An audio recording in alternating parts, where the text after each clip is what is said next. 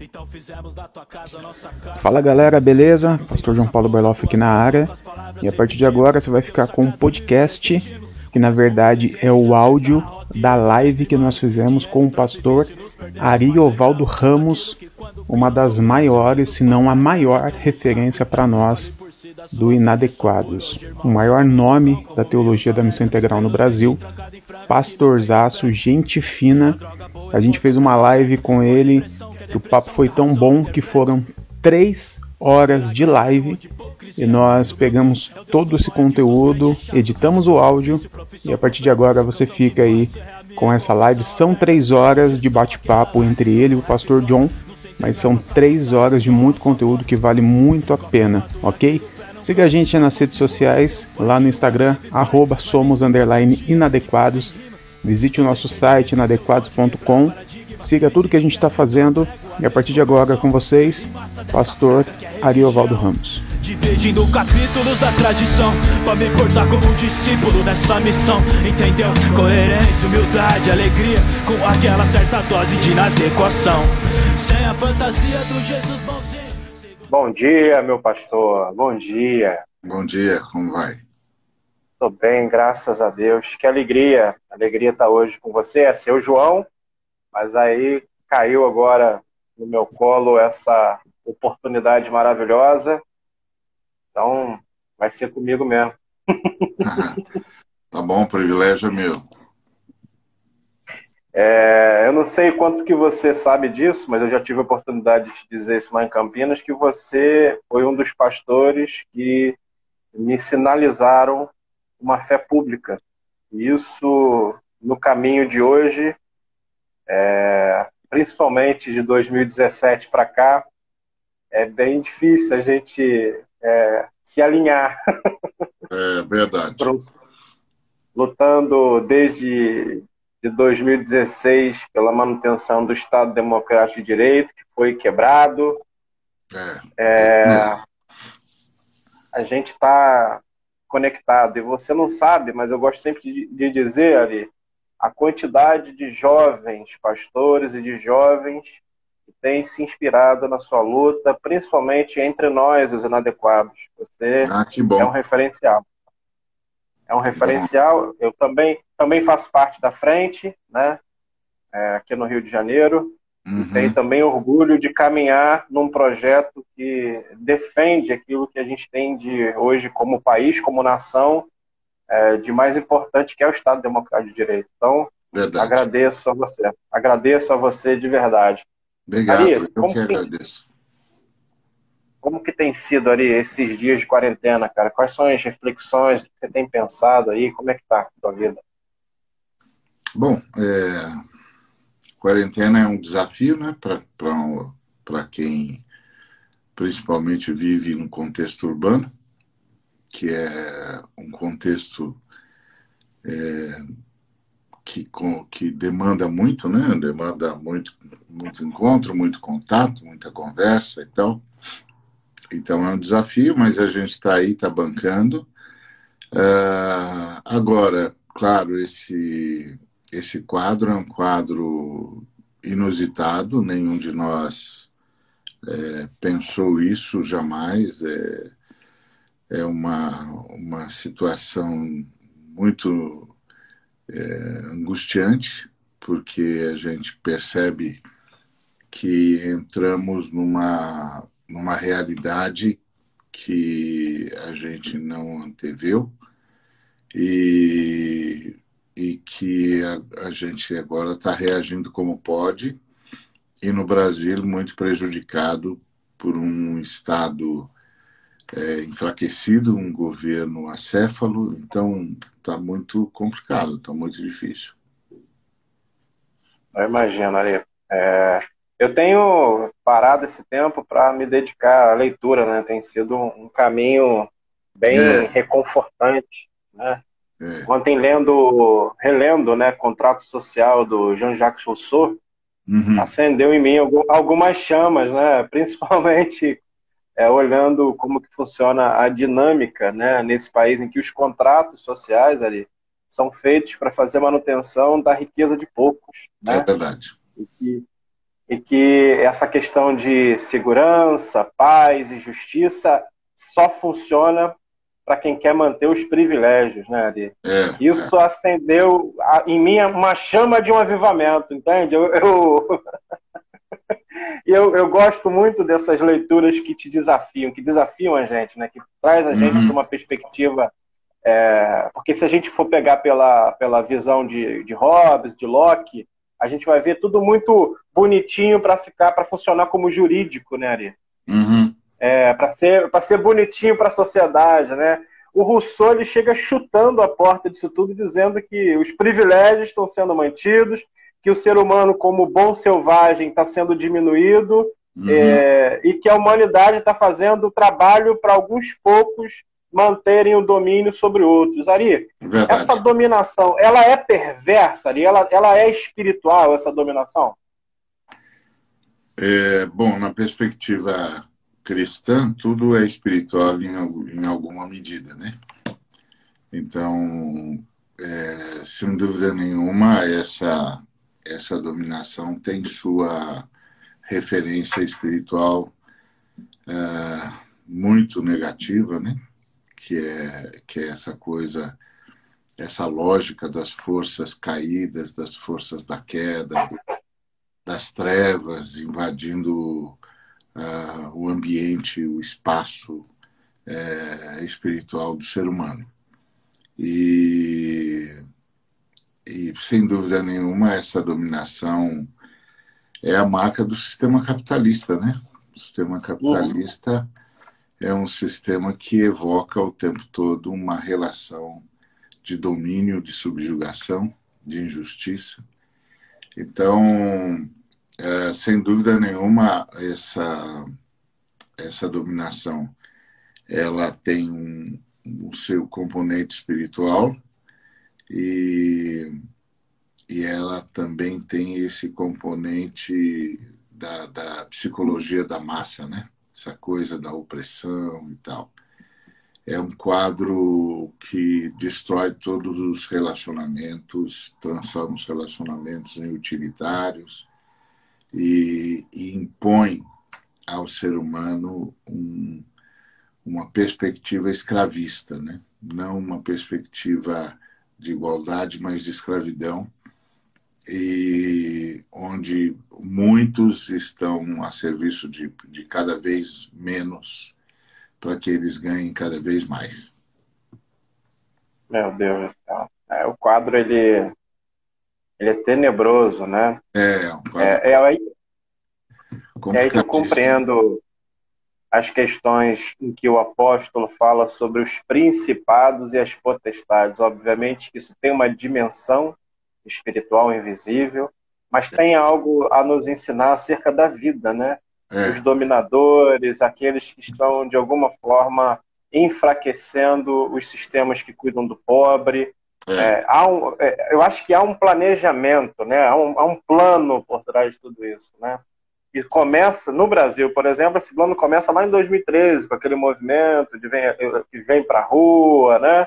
Logo uhum. depois a gente vai ter a eleição em 2014, e logo depois da eleição é, existe um lado que não aceita a derrota, que não uhum. aceita que perdeu a eleição, é. e aí a gente tem todo o caos que acontece no final de 2014, entrada de 2015, culminando no, no impeachment em 2016. Ari, o uhum. quanto que é importante para a gente evangélico fortalecer as instituições democráticas? Como, o quanto que é importante, como que a gente pode fazer isso?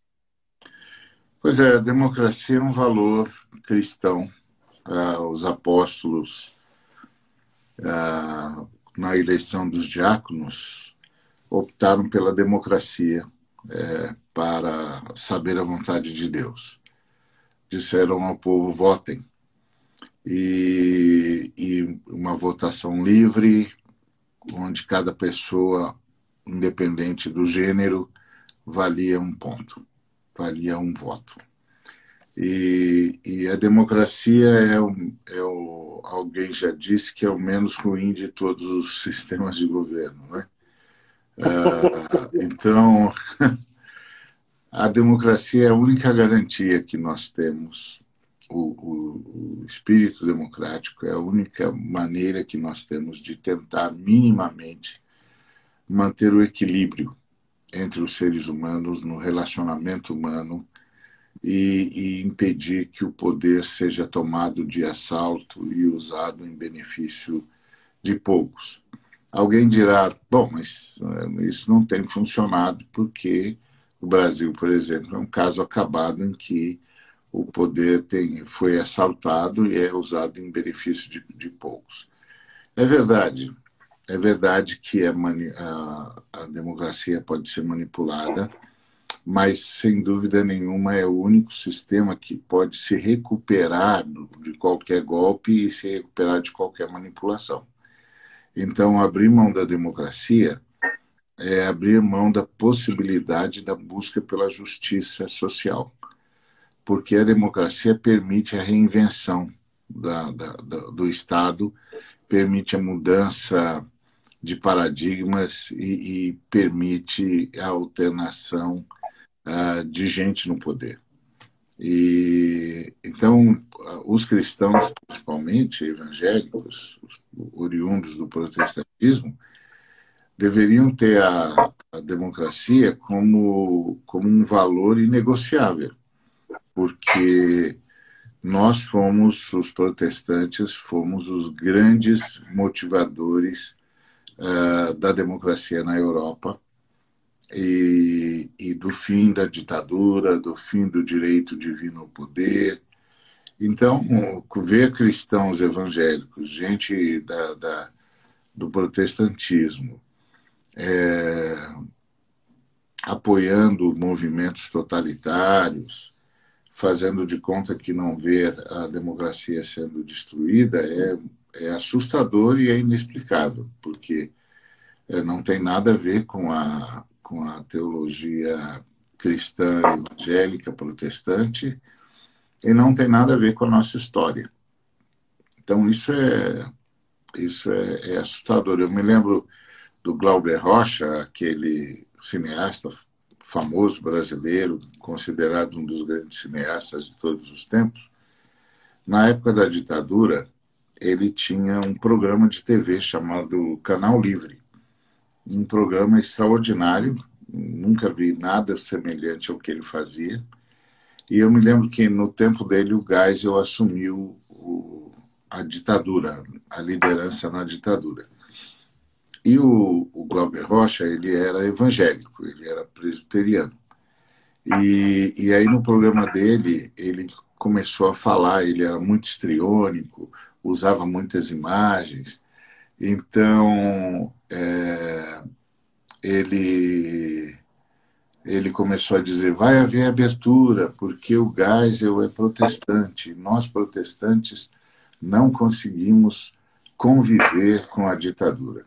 Então, é, a democracia é o único caminho que os cristãos é, têm, têm eleito ah, como proposta é, de, de administração do poder, principalmente porque na democracia o poder de fato deve emanar do povo e em seu nome ser exercido.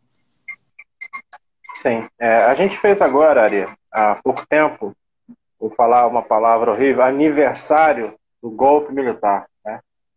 É, eu sei que você viveu né, nesse período, e você talvez tenha algumas histórias para nos contar, mas eu estava lendo né, é, algumas coisas da Comissão da Verdade e relatos né, sobre a parte dos evangélicos nessa história horrível que nós tivemos. É. Ari, é, assim, coisas que assustam até Satanás, né?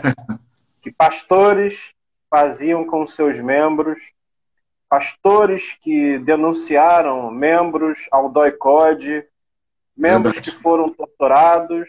Verdade. Eu coloquei, a gente colocou ali na página do Inadequados um dos relatos desse, de um homem que viveu, é, um metodista que viveu esses dias horríveis. Ari, é, o que nós, evangélicos, precisamos fazer? Eu gosto de falar nós evangélicos, tem gente que está tá com vergonha de falar que é evangélico agora. Para ele dizer que ele é evangélico, tem que dizer um monte de coisa que ele não é. Um é, monte de é. conexão que ele não tem, né? É. Mas quem está usando o termo errado são eles, é eles que têm que mudar, né? A gente continua sendo do evangelho, o povo do evangelho.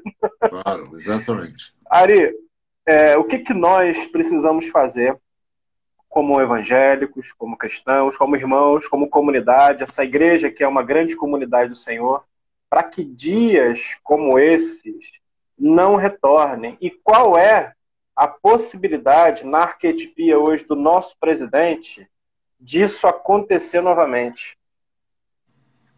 Bom, é... os evangélicos, nós, né, como você disse, nós estamos divididos. E nós estamos visceralmente divididos no Brasil. Nós estamos divididos entre uma maioria que está disposta a apoiar a ditadura, se, se, porque apoia o princípio da ditadura que está presente nesse governo, e uma minoria, mas bastante ativa, da qual nós fazemos parte, que não, não concebe a possibilidade de apoiar qualquer movimento pró-ditadura ou a partir da ditadura. A, a Igreja Evangélica vem cometendo esse erro nessa cisão, né, a maioria vem cometendo esse erro desde a ditadura de, de 64, em que é, líderes evangélicos apoiaram um movimento, o golpe, né, civil-militar, empresário militar. Marcha, é, é, marcha da família com Deus, algo assim, né? Família com Deus é isso.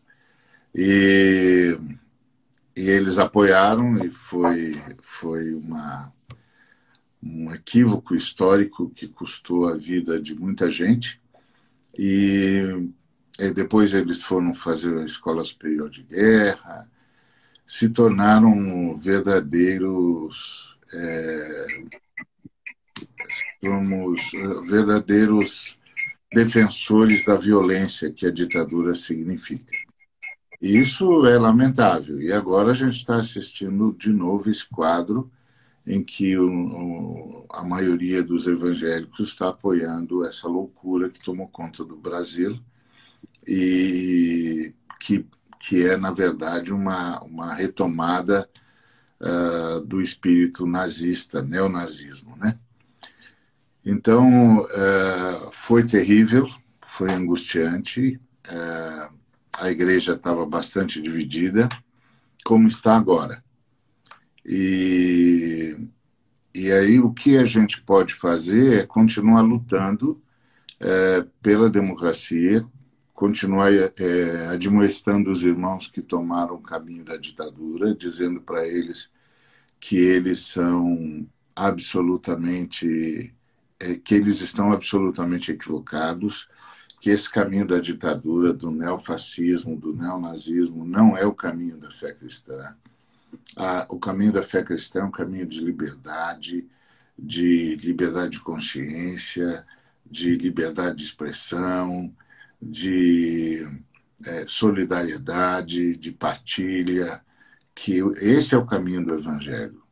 O caminho do Evangelho não passa pela ditadura, não passa pelo fascismo, não passa pelo nazismo, não passa por nenhum desses sistemas que são ah, racistas, misóginos, que segregam.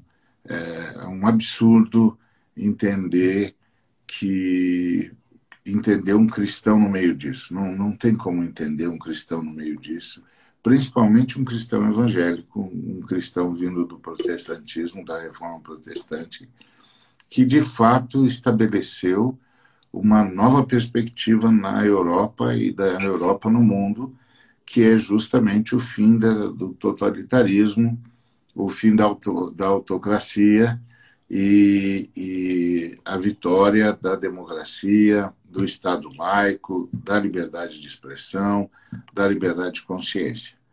Então, é triste, viu? É muito triste é, a gente é, ver esse quadro.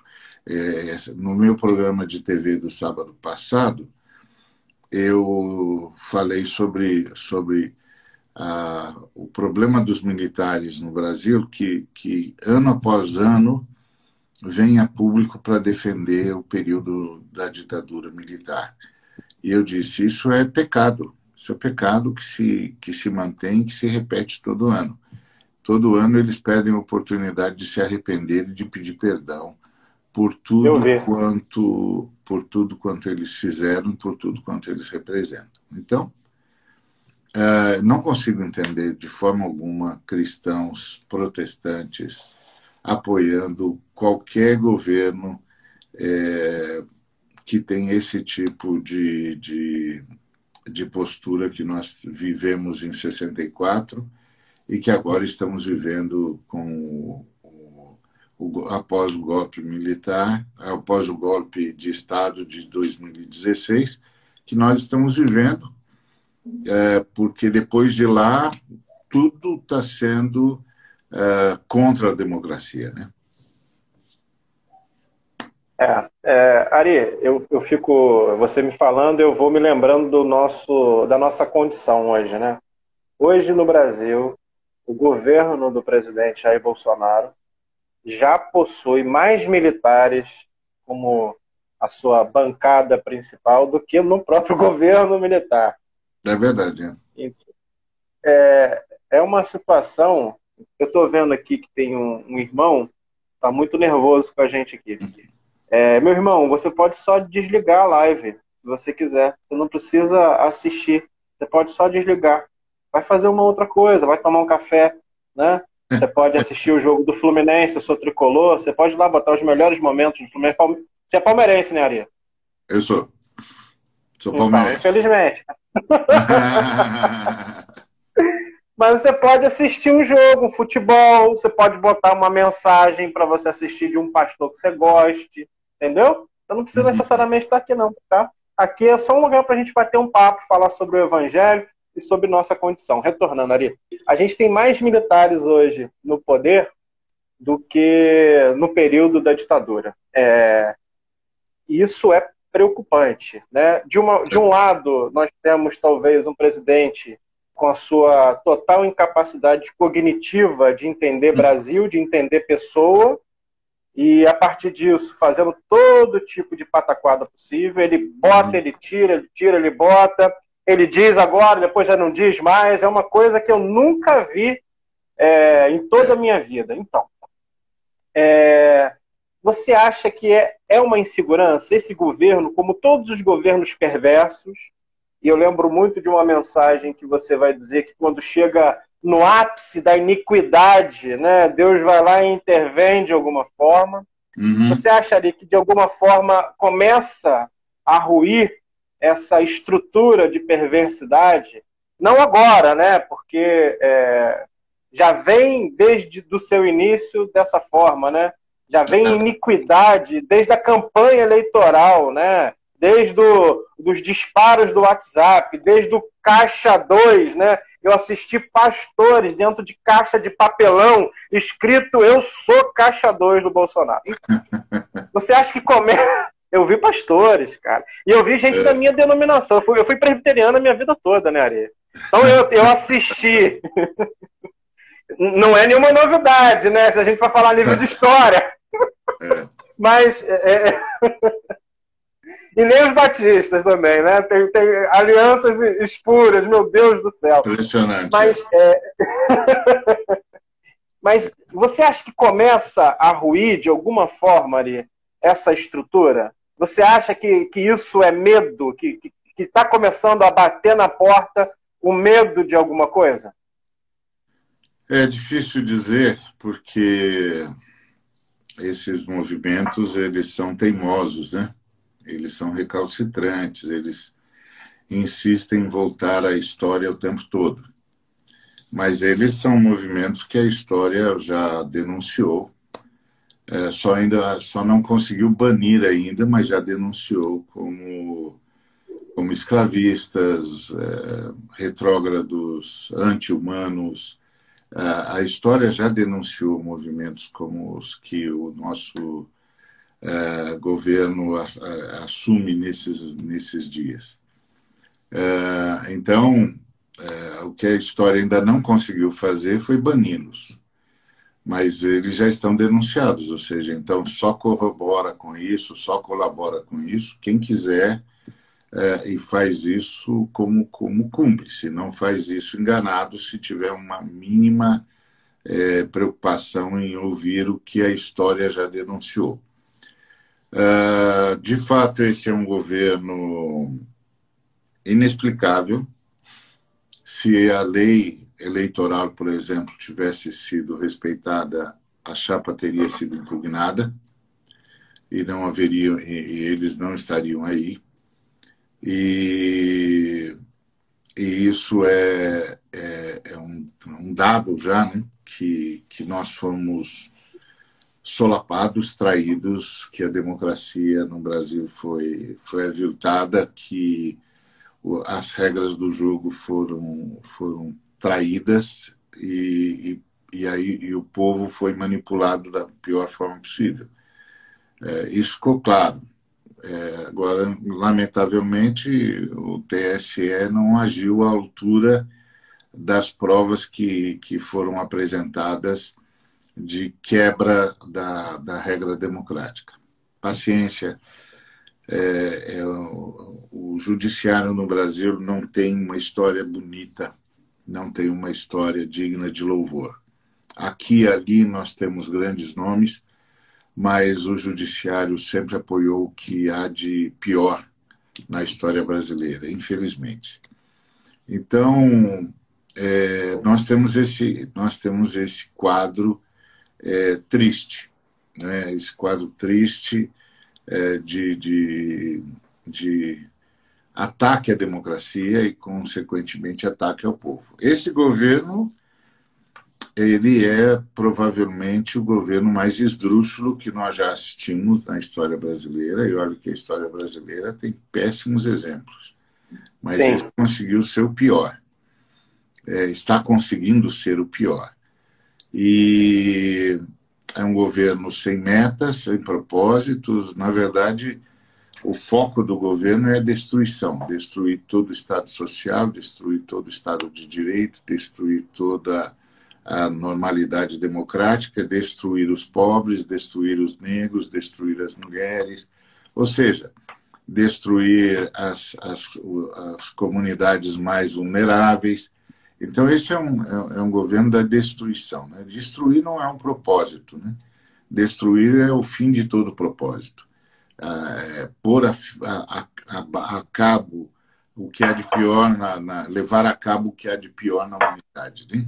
Destruir é, é anti-governo, é anti-história, é anti-futuro, é, é, é, um absurdo. Então, esse governo tem dado mostras disso em todas as áreas, na educação, na, na economia, na, na, no meio ambiente. No meio ambiente, então, é um, é um crime, né? é um ecocídio, um geocídio. Ah, então, em todas as áreas, áreas de direitos humanos, está muito complicado, está muito complicado esse governo. E agora, é, nós estamos no meio dessa pandemia e temos um governo absolutamente ineficaz, inepto, incapaz de organizar a nação para enfrentar essa pandemia. É, temos um presidente que tem demonstrado uma irresponsabilidade cívica jamais vista. É, aliás, é, é, é extremamente angustiante porque o, o presidente que está que, que tá no poder, todos os dias ele comete crime contra a liberdade de expressão. Todos os dias ele comete crime contra a democracia. Todos os dias, todos os dias, invariavelmente. Ele comete crime contra a saúde pública, contra a humanidade, portanto, invariavelmente. E ele não é sequer ah, corrigido. Ele não, não é, ele não é redarguido, ele não é avisado. Nada, não acontece nada, não acontece nada. A economia vai de mal a pior, não acontece nada. Ah, eu lembro quando o dólar estava a 2,50, as pessoas em pânico, dizendo que, que o governo estava acabando com o país, etc, etc. E o dólar estava a R$ 2,50. Agora o dólar está mais de cinco, já chegou a quase seis reais. Ninguém se mexe. Então tem uma letargia no país. Tem um, um, uma hipnose coletiva, tem um surto de perda de discernimento no país. É, é muito semelhante ao que aconteceu na Alemanha de, de, de Hitler, em que o povo parece que entrou em surto e, e perdeu o, a capacidade de discernir, de reagir e se deixou subjugar pelo que havia de pior na humanidade. Nós estamos assistindo um quadro semelhante, guardadas as devidas proporções, é óbvio, mas nós estamos assistindo um quadro semelhante, um quadro de letargia, de inoperância, de incapacidade de, de reagir, de discernir o momento e, e, e um embotamento das instituições. Né? O, o Congresso não reage, o Judiciário não reage, o Executivo está acéfalo e o país diante de uma pandemia perigosíssima e que tudo indica vai fazer uma tragédia, uma tragédia Sim. no Brasil. Então é muito, muito assustador tudo que nós estamos vivendo. E, e aí você vê pastores apoiando isso, líderes, homens e mulheres que podiam estar liderando a igreja para ser a consciência da sociedade e, e, e, e apoiando isso, dizendo que isso é a vontade de Deus. Então, a, a, a cisão que nós temos na igreja evangélica hoje é uma cisão de cunho, de cunho democrático, mas é uma cisão de cunho teológico, porque o, o grupo que apoia isso, na verdade, migrou da adoração ao, ao Deus triuno para a idolatria. Porque dizer que isso é a vontade de Deus, quando tudo que é de Deus está sendo agredido, é, só tem uma explicação o que esse pessoal está chamando de Deus não é o que as Escrituras revelaram, não é o que as Escrituras descrevem. Nós estamos diante de um quadro idolátrico, não tem outra explicação. É assim, eu, eu vejo o camarada falando e eu penso, isso é idolatria. Esse cara criou um Deus à imagem e semelhança dele. E ele elegeu esse ídolo e disse que esse ídolo é o mesmo Deus que as escrituras judaico-cristãs apresentam. E não é. Não é. Eles não, não são, pensam diferente, agem diferente, julgam diferente. São outro, é outro Deus. É outro, é outro Deus. Deus. É um ídolo. Eles criaram um ídolo. Então, a, a, divisão dentro da igreja evangélica hoje no Brasil é visceral.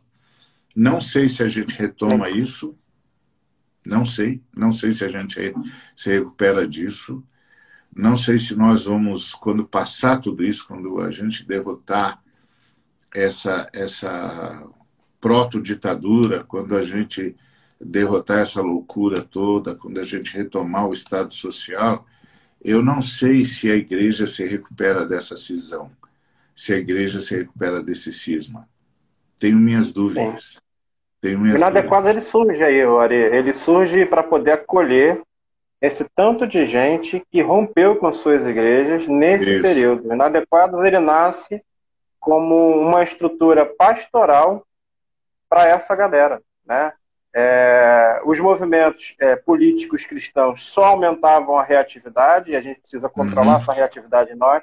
A gente pedir, precisa pedir ao Senhor que aumente, sim, essa fome e sede de justiça, mas uhum. que isso não nos torne inviáveis para o diálogo.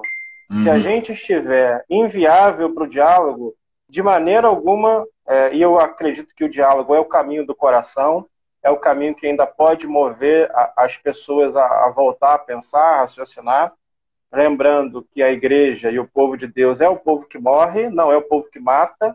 Uhum. Então, é, e, e, as dimensões da morte, elas são é, gigantes. Você mata, às vezes, com algumas palavras, né? Uhum. Então, eu vejo que virou o lado de cá contra o lado de Lari. E uhum. o caminho da pastoral não é esse. A gente é, não reage às maldades. A gente não é, enfrenta com armas, com essas armas cruéis e, e com diálogos horríveis a maldade. Né? É. Nós somos ainda o povo que morre. Né? É. Eu vejo que é, a gente criou essa polarização. Eu sei que você também deve assistir isso dentro da, da, da, da estrutura que é à frente, porque eu assisto isso também dentro da estrutura que é o inadequado, gente que não consegue dialogar mais com alguém que pensa diferente. É, Ora, bola, é. Eu acho que o movimento mais bonito que aconteceu no Brasil foi o que a gente chamou de vira-voto, que a gente sentou com as pessoas com um cafezinho, com um bolinho, e que a gente foi conversar sobre política. Uhum. Eu acho que esse tipo de movimento pequenininho, que fala a língua do povo, que se expressa na língua da população, que não está como um intelectoide tentando provar o que é a verdade, até porque, uhum. para a gente, essa questão da verdade, a verdade é uma pessoa, uhum. não é a confirmação de nenhum fato. Né? Então, a gente olha para a pessoa e a gente encontra a verdade. Então, eu vejo que esses movimentos pequenininhos foram tão bonitos, Ari. É, por que, que a gente não está conseguindo mais dialogar, Ari? Por que, que no geral, né, a gente criou o lado de cá e o lado de lá, e a gente não tem um campo, uma zona neutra, uma zona de bandeira branca, onde nós podemos sentar com essas pessoas, né? É, levantar a bandeirinha de paz e entrar num processo, às vezes até gostoso de diálogo, né? A é. gente rompeu de forma muito abrupta com as pessoas, a, a igrejas romperam, é, e você provavelmente teve notícia disso, de locais que racharam, lado A uhum. e lado B, nesse período eleitoral, e que uhum. não houve mais diálogo, só houve cisão, né? É, uhum. Como que a gente, Ari, pode, depois da gente falar, dar o, o, diagnóstico desse governo, dizer o que a gente não quer mais, é, saber é, qual é a arquetipia e qual é o Deus que esse governo segue? Tudo bem, a gente já compreende isso agora. Agora, como que a gente volta para essas pastorais de conciliação? Como que a gente consegue retornar a esse caminho do coração, esse caminho do entendimento? Como que a gente consegue fazer isso? Pois é, é, esse é o desafio, porque o que aconteceu é que o ódio tomou conta dos relacionamentos, o que mostra que, que o que aconteceu foi, foi visceral. Então, ah, esse grupo que apoia o, o Bolsonaro e tudo que o Bolsonaro representa, é um grupo que, que transformou a sua ideologia, a sua crença político, institucional, econômico, social, é, transformou isso em, em confissão de fé. Então, por isso, muita gente foi expulsa das comunidades da onde participavam, porque as pessoas que as expulsaram transformaram a pregação a política desse grupo que está no poder e transformaram a proposta capitalista de economia numa declaração de fé. Ou seja, é, para você ser, ser salvo, não bastava mais é, apenas entregar a vida a Jesus Cristo, reconhecer o seu sua necessidade de redenção entregar a vida para Jesus Cristo como único redentor. Não. Você tinha de entregar a vida para Jesus e ser capitalista. Você tinha de entregar a vida para Jesus e apoiar a, a misoginia, a homofobia, apoiar a violência, apoiar a letalidade policial, apoiar o, o, o, banditismo do Estado, o terrorismo de Estado. Você tinha de apoiar tudo isso. Senão, você, se, você não é mais crente. Né? Então, ser crente não é mais crer em Jesus Cristo para eles. Para eles, ser crente é crer em Jesus Cristo, sim, mas também ser capitalista, também ser uh, pró pró-Estado é, é, totalitário, por ser pró-nazismo e todas essas, todas essas loucuras que, que o regime inseta. Então, aí ficou impossível a convivência, porque é, as pessoas começaram a, a fazer juízos odi, odiosos é, daqueles que não pensavam como eles, começaram a expulsá-los mesmo. Você disse que o inadequado já nasce nessa, nessa, nessa perspectiva de, de acolher essa gente agora fora da, da, da vida comunitária, expulsa da vida comunitária de fato. A Frente de Evangélicos nasce como um movimento de resistência ao golpe de Estado de 2016 e como resistência a esse movimento que faz, que quer obrigar os evangélicos a, a assumirem o, o, neonazismo como, como uma proposta cristã.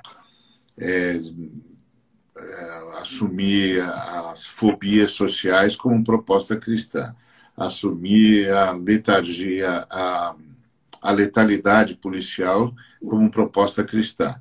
Então, nós nascemos para protestar, para é, deixar claro que isso não tinha nada a ver com o evangelho, não tinha nada a ver com evangélicos, e assistimos é, essa, essa crise dentro da igreja e vimos muita gente sendo mandada embora, não tendo mais ambiente, o pastor tirando os cargos, tirando a liberdade de expressão. Então, é, dou graças a Deus por movimentos como inadequados que fazem, que tem essa proposta pastoral, que não é a proposta da, da frente, a proposta da frente de militância política, é, de denúncia é, é político-institucional, mas sem dúvida nenhuma a, a necessidade pastoral ficou claríssima, porque a gente viu as pessoas sendo expulsas.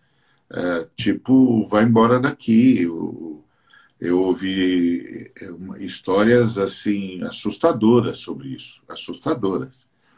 A gente, inclusive, ameaçando de morte o irmão, porque o irmão era contra é, essa política de morte, essa necropolítica. Alguém citou aí no, nos comentários se a necropolítica está estabelecida. Pois é, ela está, já faz tempo, na verdade.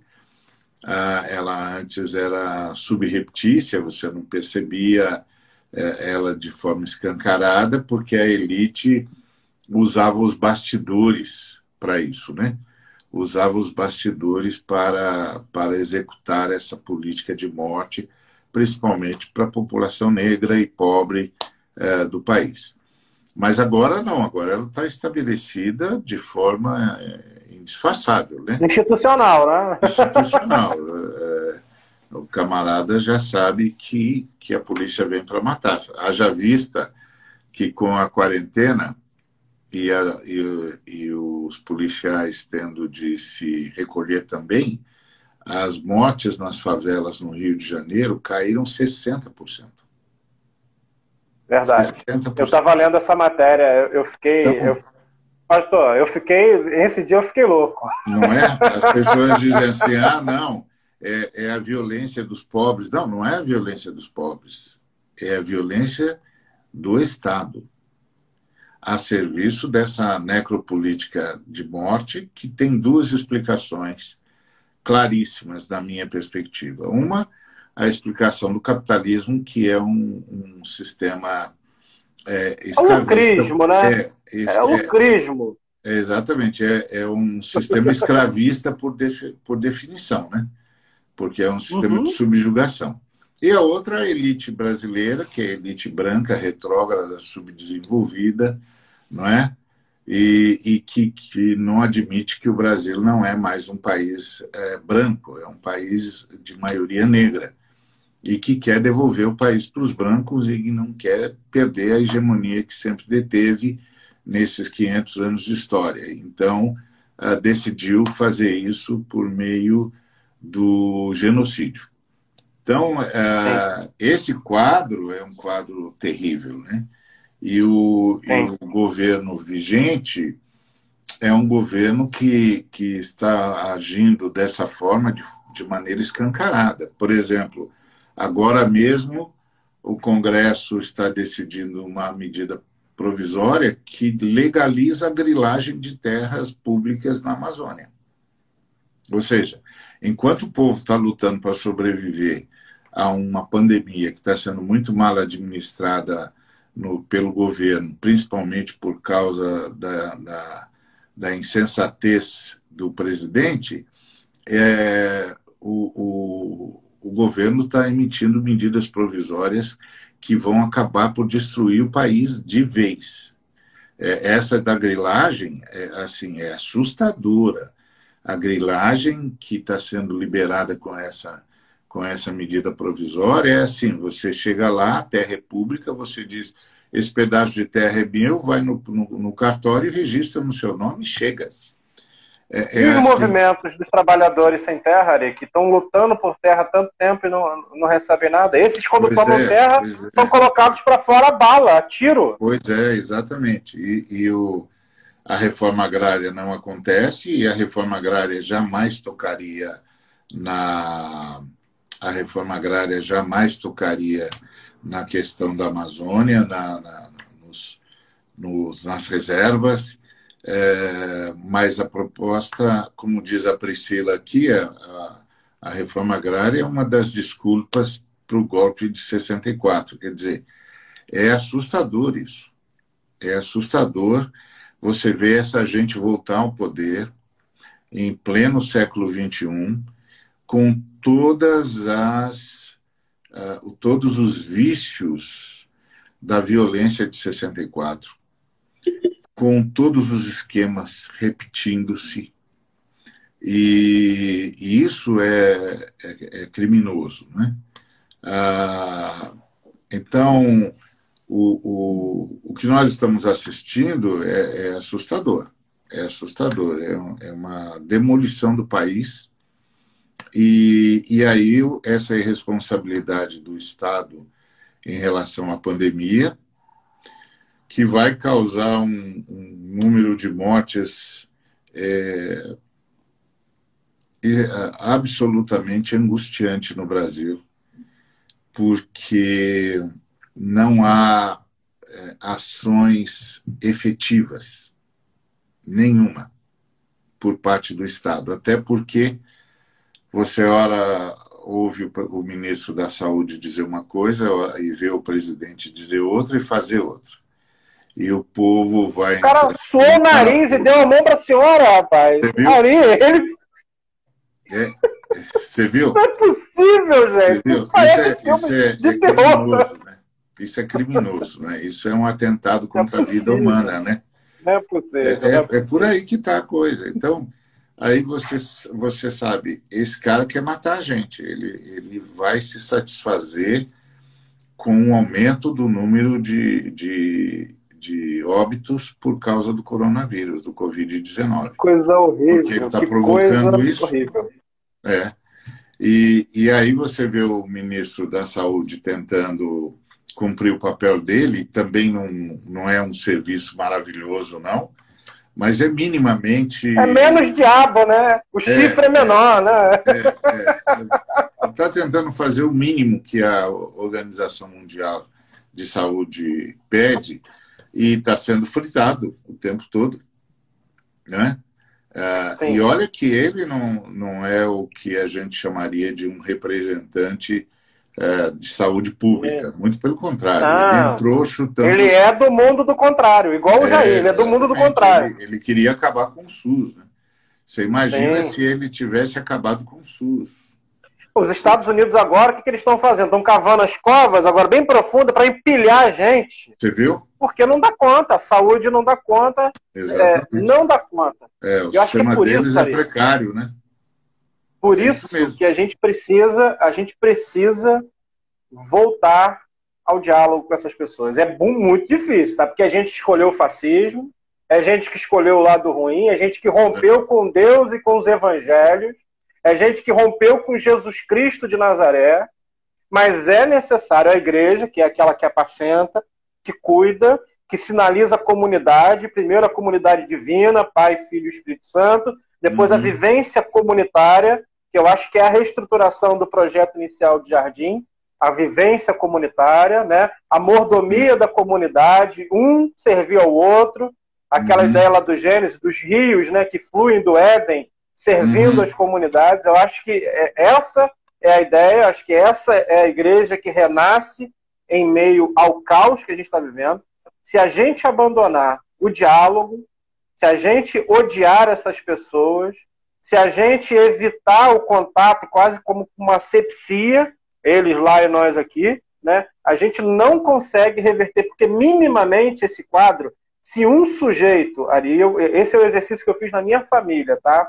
Eu tive dentro da minha família é, pessoas que fizeram propaganda para esse tipo de governo e pelo caminho do coração, pelo caminho do cuidado, eles sabendo quem eu sou, como eu vivo, a minha forma de proceder, é, hoje, né, nas condições que nós estamos vivendo hoje, alguns deles se arrependeram dessa loucura toda, entenderam que como que, que, é, mas eu acho que é pelo caminho do coração, que é pelo caminho da pastoral, que não é com lanças e escudos na mão, que não é numa asepsia nervosa que você foge do diálogo, porque é o diálogo do mundo do contrário, é o diálogo do Alice no País das Maravilhas. As pessoas vivem num outro mundo. Sabe, é. tem um, uma, uma série do Stephen King que chama Under the Dome, né? Que nasce uma redoma no meio da cidade, né? Uhum. E eles uhum. não conseguem quebrar aquela redoma.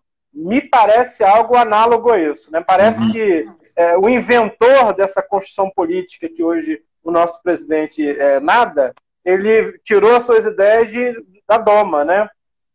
Se baseiam é. em coisas que são absurdas para a humanidade, né? Parecem que vivem num mundo particular, no, no mundo da moranguinho lá, com riozinho de morango, com casinha de morango, estão no mundo particular, mas a gente precisa, como igreja, que enfrenta essas condições de inferno que a gente vê na sociedade e que as portas do inferno não prevalecem contra essa igreja, contra a boa igreja que sinaliza a comunidade de Deus, a comunidade humana.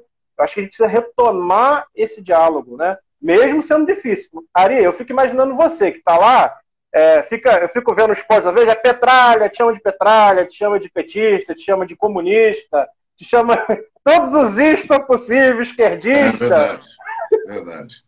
Eu fico imaginando que tem que ser uma paciência, às vezes, que excede essa paciência natural da gente lidar com as dores da vida. Eu imagino. É. Mas existiram, é, é, existiram momentos na, é, mais fáceis na, na, democracia? Eu acho que não. Eu acho que quando a gente vivia, principalmente o, o ápice do, do, dos governos da, que a gente disse de ser de esquerda, a gente também teve processos horríveis e que talvez a gente, como evangélico, não denunciou. Ou denunciou e a mídia não relatou. E isso é. foi alimentando essas pessoas de, de ódio, né, Ari?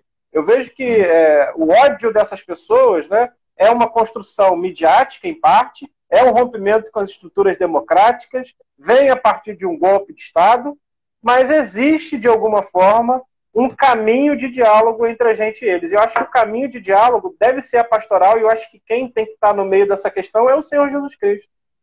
É, é necessário é. retomar esse diálogo. Até porque, para que eles possam se converter dos seus pecados, dos seus maus caminhos, das suas más decisões. Penso eu assim. É, o diálogo ele tem um, ele tem um, um problema intrínseco, né? porque o diálogo precisa de, de duas pessoas. Né? O diálogo é exatamente uh, duas ou mais pessoas em busca da verdade. Dividir o logos, né? É, em busca do logos, né? Então, o, o diálogo de mão única não, não é possível.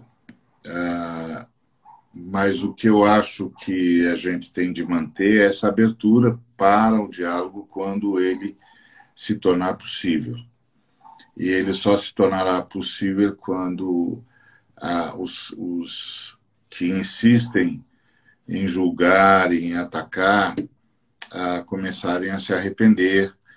Então a gente tem de manter o coração perdoador, tem de manter o amor como, como nossa ferramenta é, prioritária de trabalho e tem de estar pronto para para acolher o pedido de o reconhecimento de pecado e o pedido de perdão.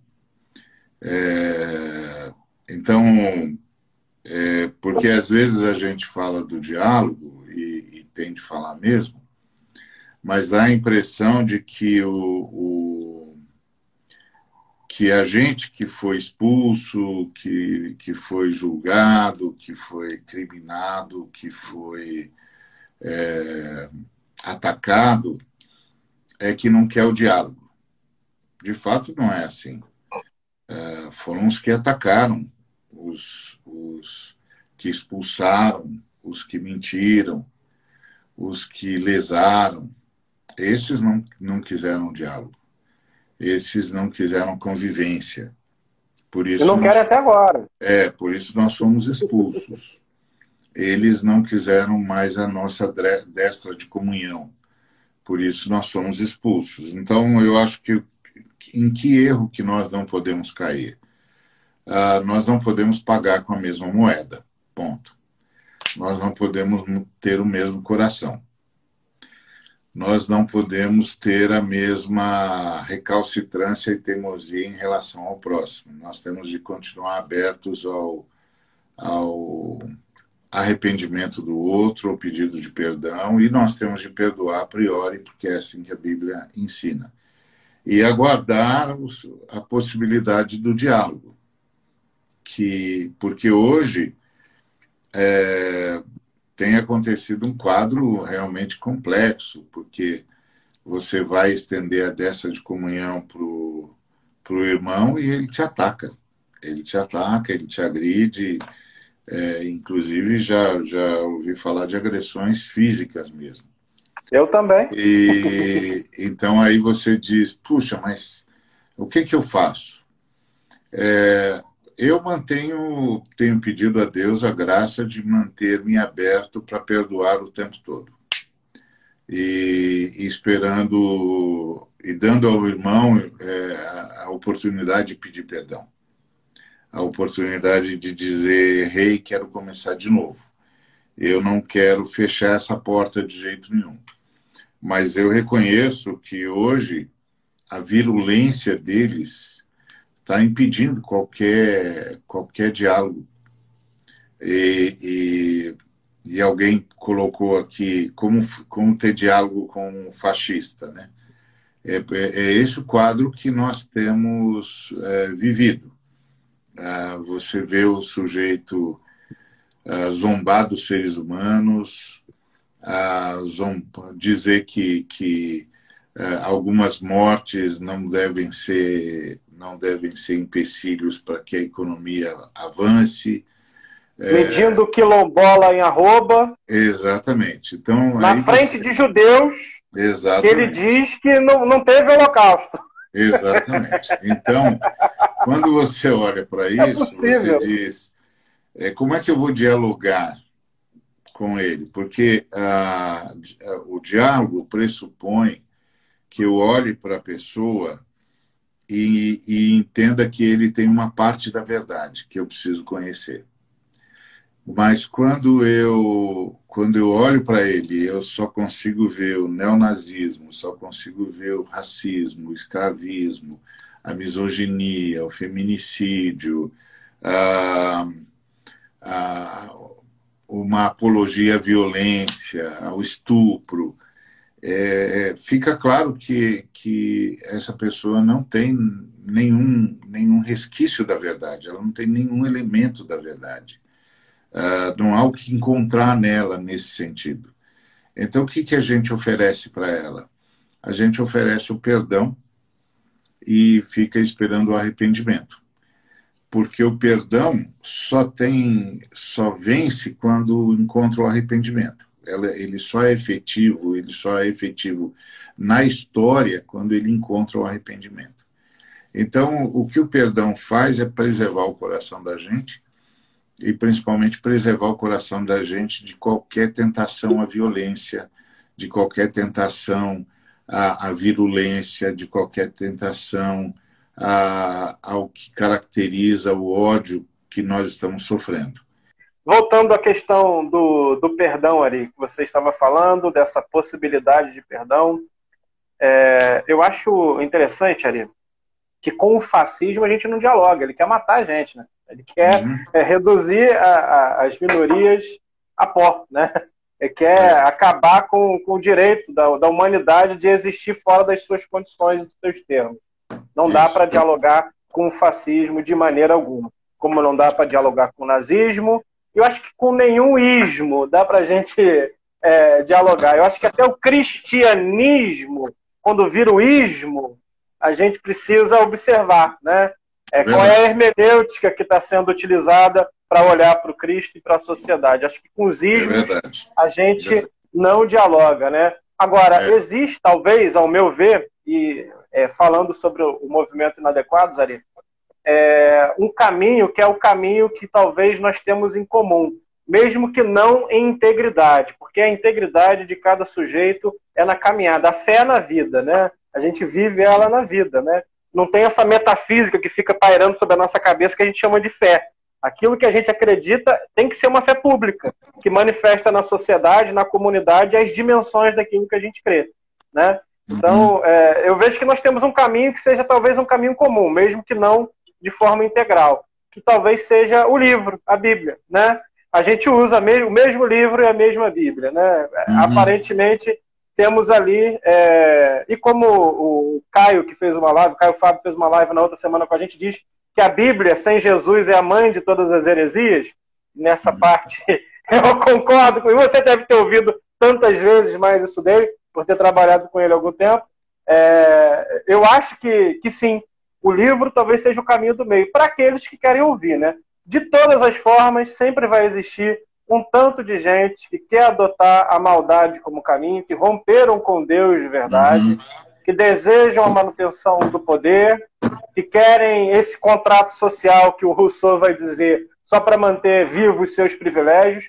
É uhum. assim na igreja brasileira é uma igreja de hegemonia, é uma igreja branca e de privilégios, uhum. quer manter os seus privilégios a todo custo. Essas estruturas em mega igreja são piores, são sim, é, é, de fato, é, versões né, do, do, do Quírios César, né, de dominação, de conquista, e eu acho que o evangelho realmente não está alinhado a isso.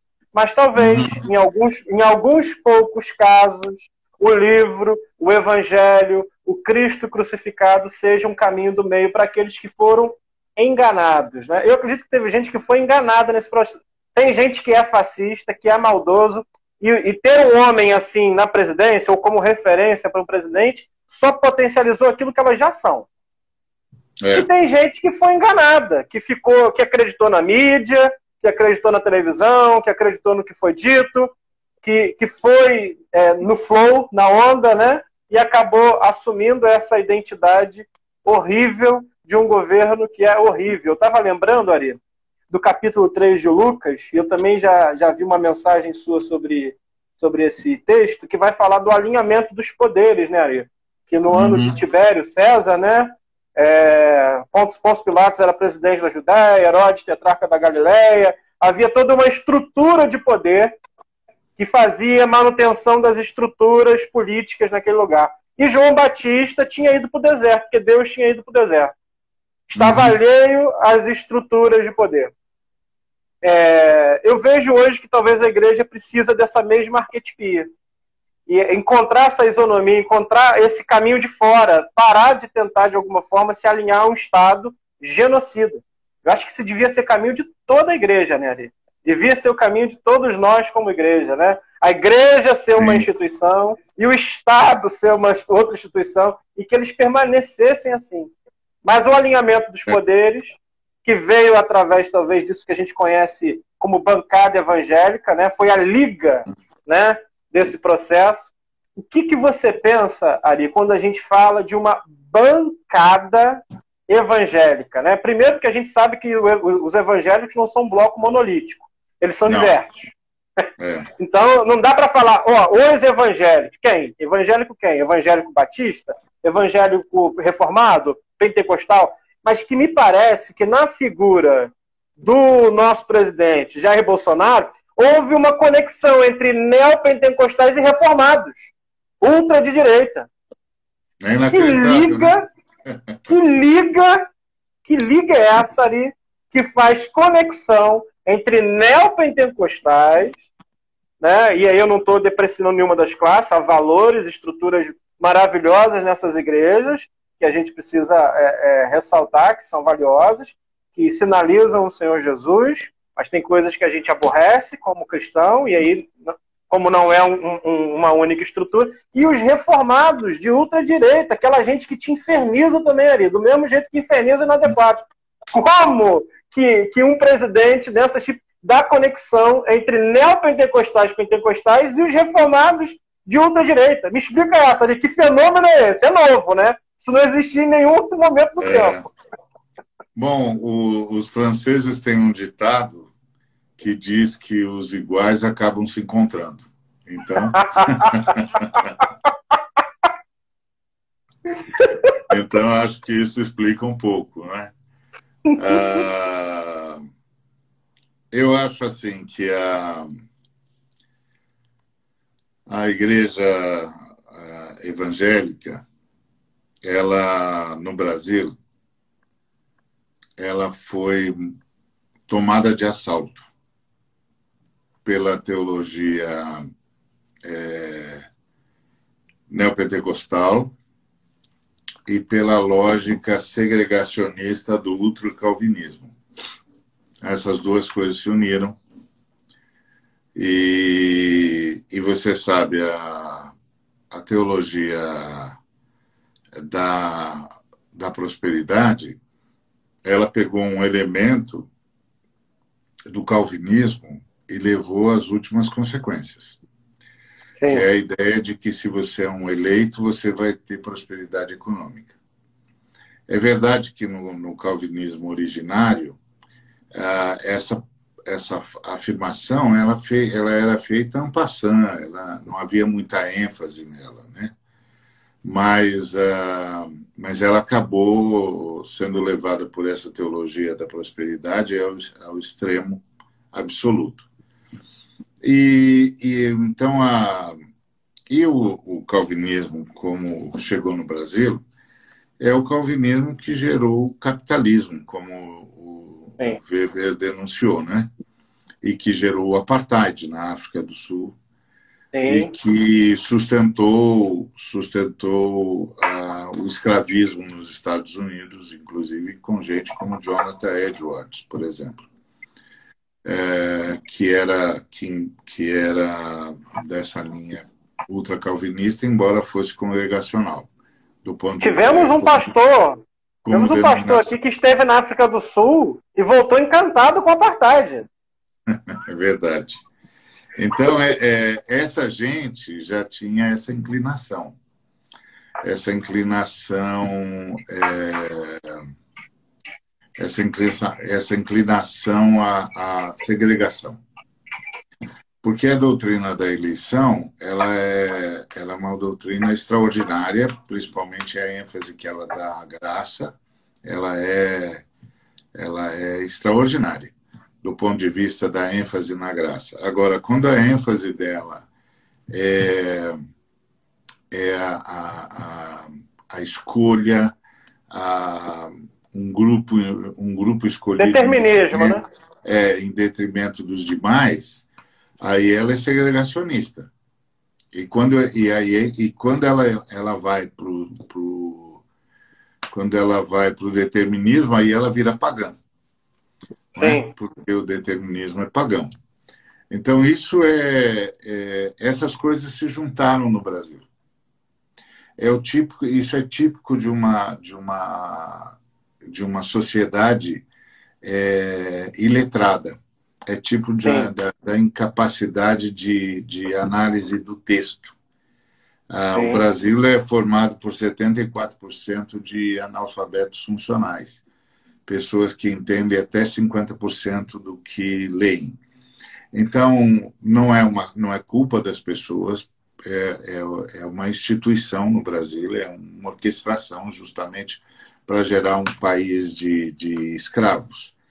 uh, de escravizados, de, de, de gente que não tem como discernir e que pode, e que pode facilmente ser manipulada.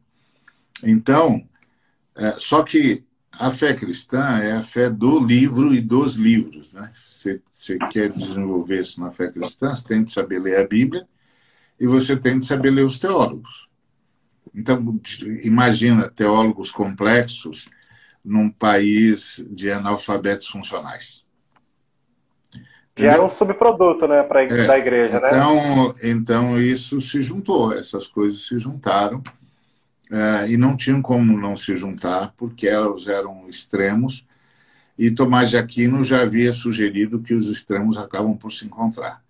Então, é, isso é isso é, é a gente está vendo agora na história. A bancada evangélica é uma das causas pelas quais o, a Frente de Evangélicos pelo Estado de Direito surgiu. Nós surgimos, entre outros motivos, para denunciar que a bancada evangélica não representava a Igreja Evangélica Brasileira, que, na verdade, eles estavam ao serviço dos caciques, dos líderes nacionais, que não gozavam de, de reputação é, é, entre nós. De, de, de, nós não vimos esses líderes com bons olhos, eles tinham projetos pessoais, projetos de poder, projetos de dominação, e a bancada evangélica servia a essas pessoas, não à igreja. E ficou claro porque a bancada é, evangélica votou contra os trabalhadores o tempo todo. Votou contra os direitos humanos o tempo todo. E, e, isso, e isso é assim, isso prejudica principalmente os evangélicos, porque Sim. os evangélicos são majoritariamente feminino, e negro e pobre. E essa bancada votou em tudo que destrói a, a, a igualdade de gêneros, destrói o acesso à educação, o acesso aos bens uh, de consumo básicos, né? uh, que destrói o acesso ao trabalho e que destrói o acesso à moradia. Então, eles, eles votaram contra o próprio povo que eles dizem representar. Então, nós, nós nascemos com esse protesto. A bancada evangélica não nos representa. A bancada que se diz evangélica é tudo menos evangélica. Então, é, isso é, uma, é uma, um quadro devastador na, na política é, brasileira e no envolvimento da igreja evangélica com a política partidária.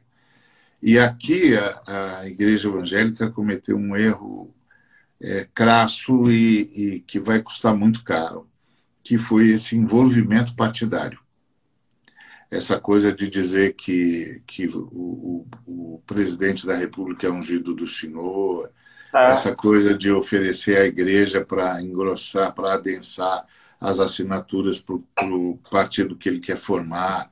Quando eles fizeram isso, quando eles saíram, ah, tanto os calvinistas extremos quanto os teólogos, a teologia da, da o pessoal da teologia da prosperidade, como os pentecostais que começaram a amar o poder, quando eles saíram apoiando um candidato, dizendo que ele era ungido do Senhor e, e apoiando as suas propostas e, e defendendo, nas, mesmo quando ele fazia erros é, estúpidos e, e, e criminosos, o que eles fizeram foi assumir a cumplicidade.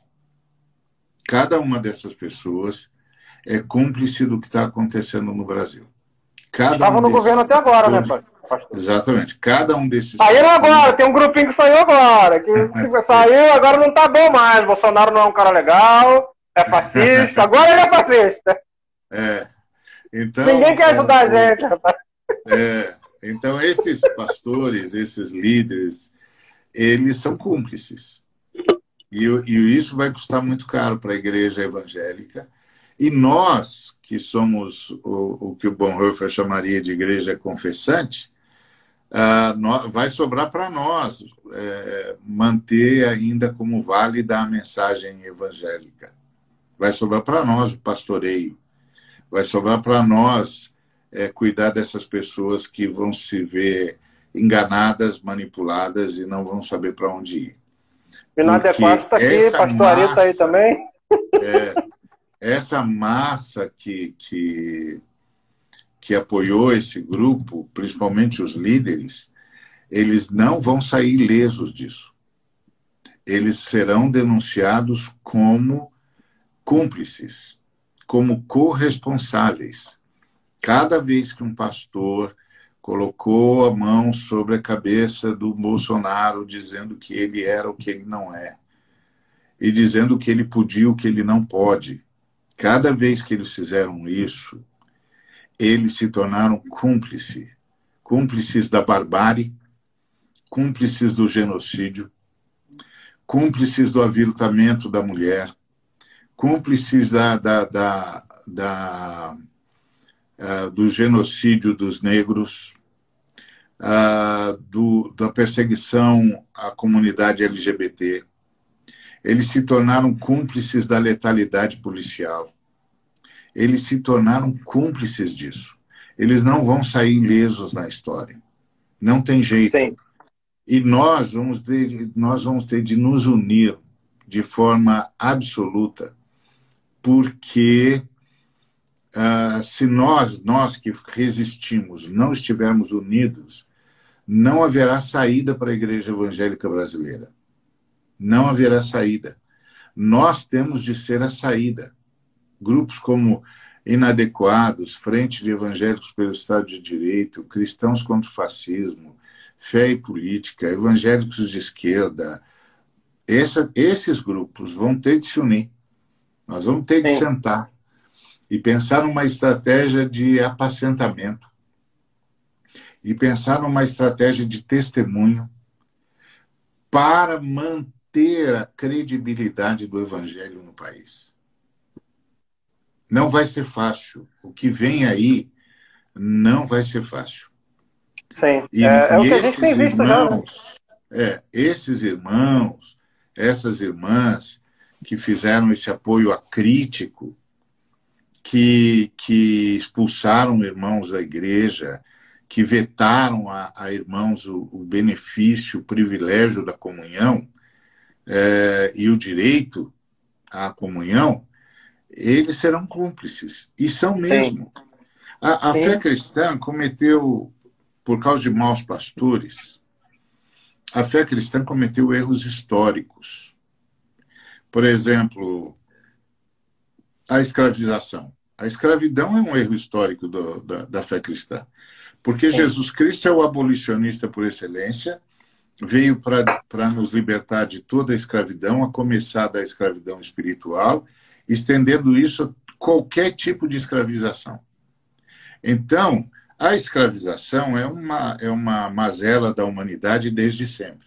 Agora, os cristãos não podiam ter caído nessa mazela, e muito Sim. menos sustentado esse estado de coisas por séculos.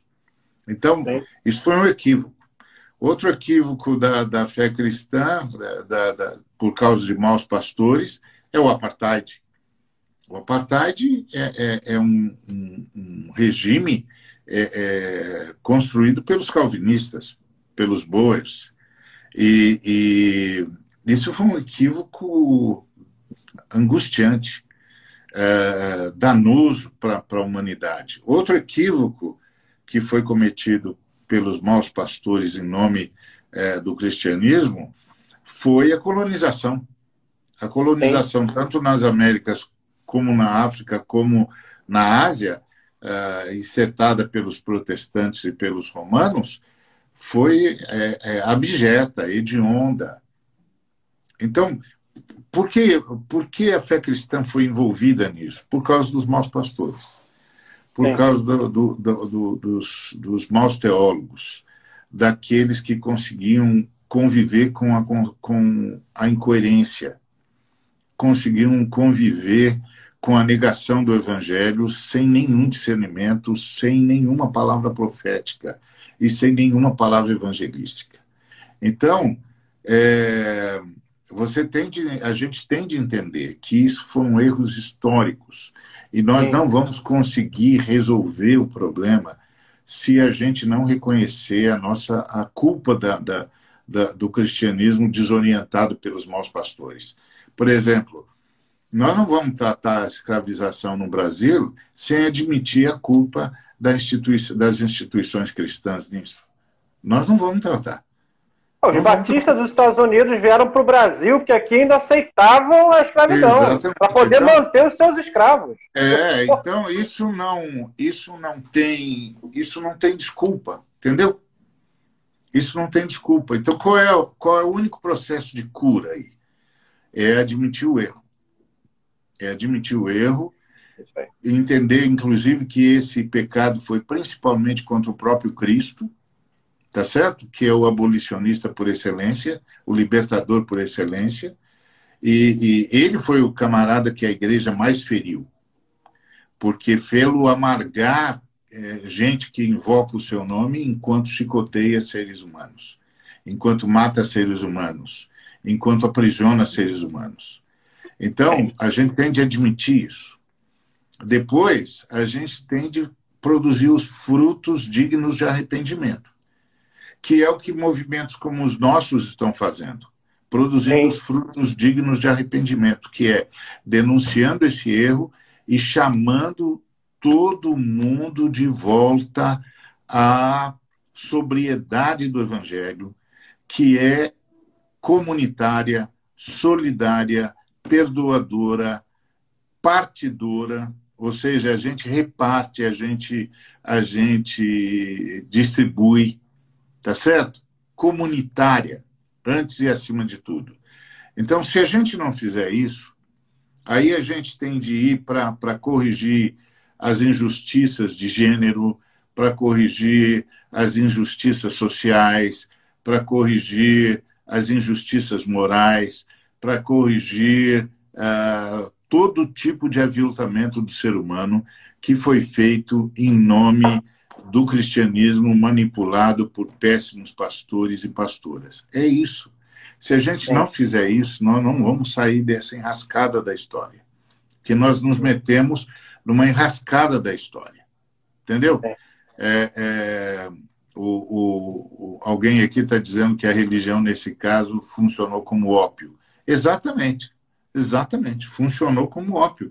Quando você olha o que está sendo pregado na igreja evangélica moderna em apoio ao que está no, no, no, poder, o que, que você está assistindo? Você está assistindo o ópio do povo. Você está assistindo o povo sendo dopado, tá certo? Dopado para poder ser explorado. Então, é, é, nós temos de denunciar isso. Agora é a hora dos profetas e dos pastores. Os profetas para denunciar e, e, e pedir o perdão em nome dessa comunidade que foi mal dirigida e acabou apoiando o que, o que nega Cristo o tempo todo, e, e, e também oferecendo o arrependimento para os demais, e os pastores, para cuidarem dos feridos, cuidarem dos manietados, cuidarem dos prejudicados. Nós vamos ter de fazer isso. Nós vamos Quem caiu pelo caminho, né? Quem é, foi é, pancado e caiu pelo caminho. Exatamente. Nós vamos ter de sentar todo mundo depois que passar isso e dizer, gente, como é que nós vamos fazer uma estratégia? Como que a gente se conserta? É, vamos, porque nós vamos ter de cuidar dessa igreja. Porque Vou essas aproveitar. pessoas, é, essas, essas pessoas que apoiaram esse, esse quadro, elas perderam toda a credibilidade. Vou aproveitar essa audiência ninguém mais, dessa fala. Ninguém, é, ninguém mais vai ouvi-las. Ninguém mais. Vou aproveitar essa audiência dessa fala sua, Ari, para poder falar de uma coisa importante, para você também ficar conhecendo, Ari.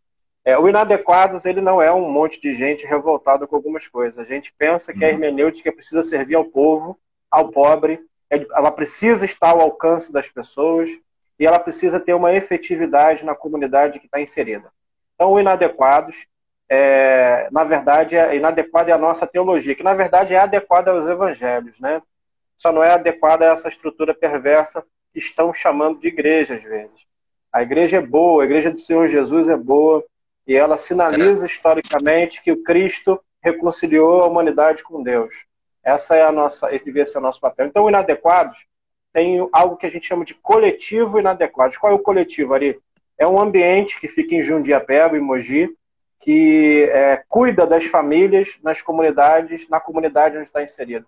E hoje, é, o Inadequados tem um cadastro de 401 famílias. Eu acho que só metade dessas foi assistida com cesta básica. É, a gente está lançando uma campanha chamada Alimente uma Família na Quarentena.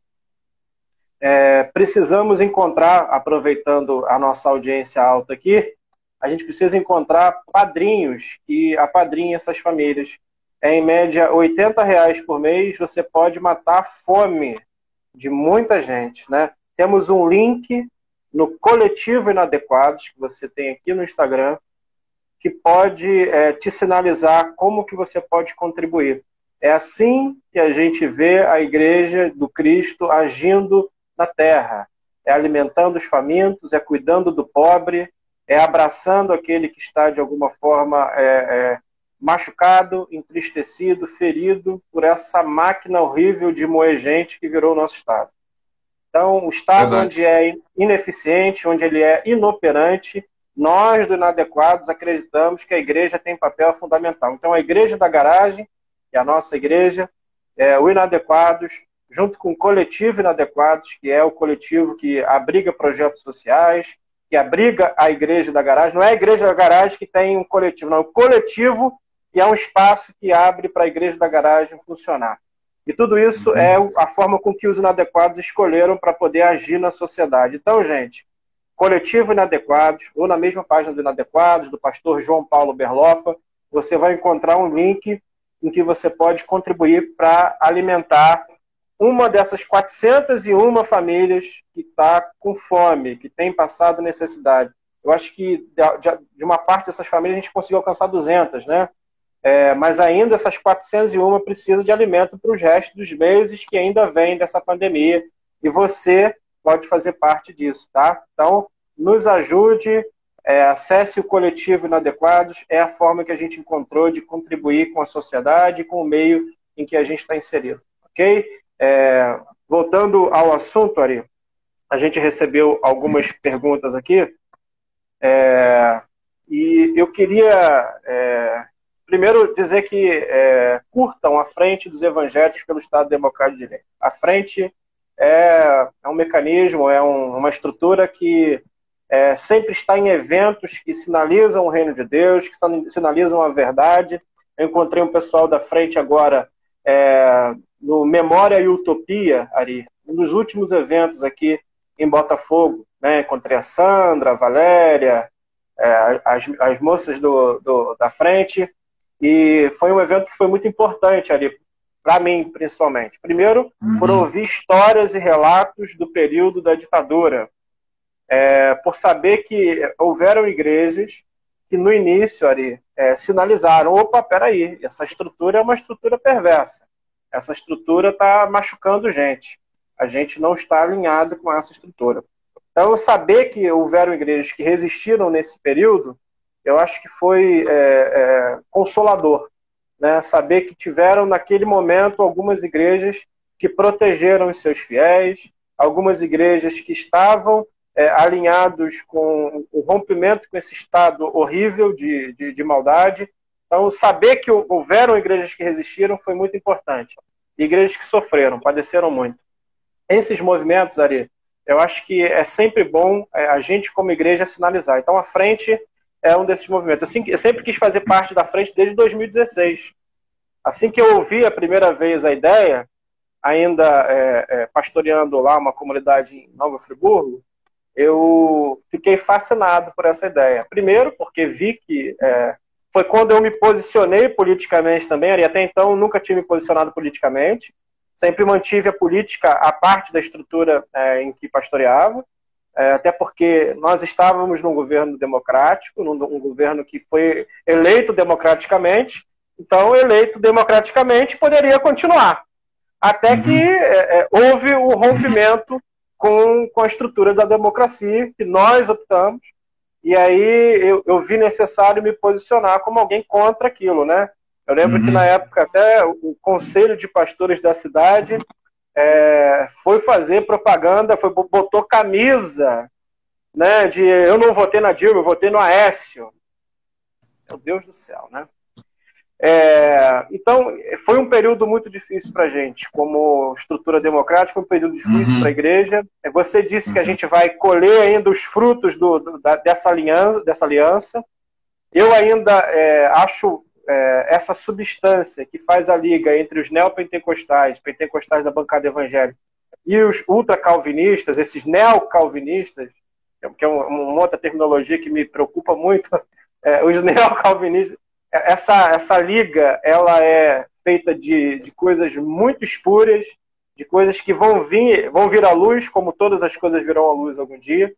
Essa, essa estrutura é, é, é necessário que ela seja uma estrutura que se arrependa dessa, dessa maldade que fez, é, mas vejo que talvez ainda é cedo para que a gente fale isso. É necessário, mas cedo, porque cada vez mais eu vejo que há um encrudecimento das realidades e, e, fica tudo muito visceral quando se toca nos assuntos. A gente vê na nossa timeline aqui a gente cham, chamando de esquerdista, de, e o outro chamando o outro de, de, de bolsominion.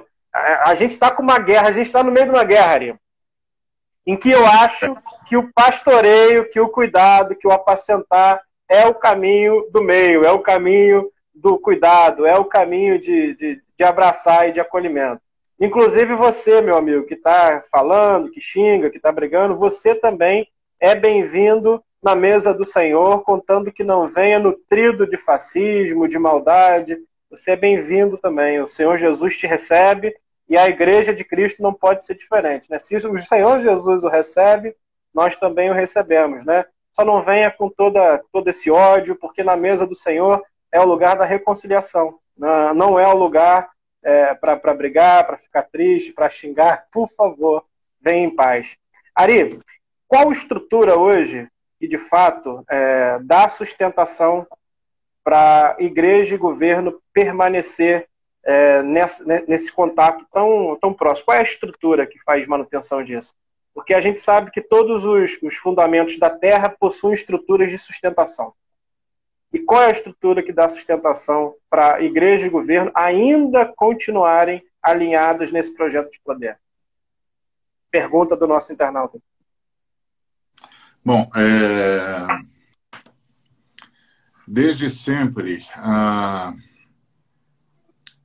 toda adesão ao Estado, em algum nível, tem a ver com apego ao poder ou com a, a crença de que se você administrar o poder, você não será perseguido, não será morto, não precisará andar no caminho do martírio. Esse é o fato. É, quando, quando a igreja cristã no passado aderiu ao Império Romano, aderiu por medo, queria, queria sair do caminho do martírio. Vai ser sempre assim. Todas as vezes que a igreja decidir que não quer mais caminhar na estrada do martírio, ela vai ter só uma saída: acovardar-se diante, diante do erro e se associar ao poder com, com tudo que ele significa. Vai ser sempre assim. A igreja que se aliou ao Império Romano fez isso por medo, cansou de ser perseguida.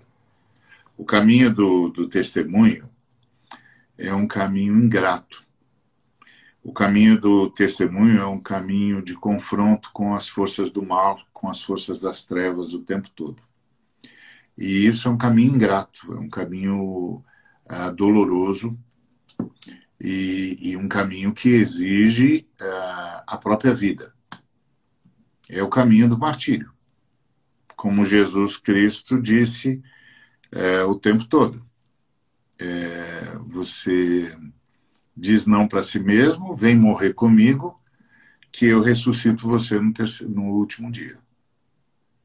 Então, o caminho da igreja de Cristo sempre foi o caminho do martírio. O caminho do martírio, você sabe, marturel é testemunho, é dar Sim. testemunho de Cristo. Então, é, o caminho do martírio é o caminho do testemunho. Agora, dar testemunho de Cristo é confrontar as forças das trevas, é confrontar as forças do mal, é confrontar a opressão, é confrontar a injustiça, é confrontar a discriminação, é confrontar a segregação de toda a ordem, é confrontar a injustiça social, a injustiça uh, jurídica, é confrontar toda sorte de injustiça, de maldade, de terror, de segregação, de escravização. Esse é o caminho do, do testemunho. É exigir arrependimento. Ninguém quer ouvir a palavra arrependimento. Arrependei-vos, arrependei-vos, arrependei-vos. Então, esse caminho é o caminho do, do, do martírio. O caminho do martírio, é, é, ele cansa, né? Ele exaure, Sim. né? Todo mundo cansa de enterrar os seus mortos, né? Então, então ela, ele vai, a, a, a liderança principalmente, movida pelo medo, medo de enfrentar as consequências do testemunho as consequências do marturel, consequência de pregar de fato o evangelho que exige arrependimento de todos aqueles que sustentam estruturas perversas, estruturas escravistas, injustas, promotoras de injustiça. É... Todas as vezes que você confronta essas estruturas, você vai pagar caro por isso. Então, a igreja foi se cansando de pagar caro pelo testemunho. E aí aderiu a Roma, depois aderiu a vários estados, sucumbiu diante de estados totalitários, como o nazismo, por exemplo, e sucumbiu diante de ditaduras cruéis, como a ditadura que nós tivemos no Brasil, e agora está sucumbindo de novo ao neonazismo. O que, que leva a isso? Medo. Medo. Você pode, você pode pensar, puxa, ali, mas isso não é, não é simplista? Não, não é, parece só, mas não é. é o medo. O medo é o, o posto da fé. Então, uh, o que, que acontece? Você Aqui no Brasil, por exemplo, no Ocidente, por exemplo, nós somos alimentados com o medo do comunismo. Que os comunistas vão fechar as igrejas, os comunistas vão vão matar a gente, os comunistas Desde 64, pastores, né? É, nós vamos, nós, então, medo do, do, do comunismo. Então, a gente aderiu a qualquer pregação político-partidária que garantisse para a gente que o, os comunistas seriam erradicados da Terra. Os vermelhos. E, e, é, e, não iriam ameaçar a gente, não iam matar a gente, não iam fechar as nossas igrejas. Isso é medo. Aí depois nós somos alimentados com medo do islamismo. O islamismo vai destruir a gente, o islamismo vai matar pastores, o, o islamismo vai sequestrar as nossas mulheres, o islamismo é, é terrorista, etc, etc. Não, medo. Mais uma vez, medo. E depois, medo das, da, da, da comunidade LGBT.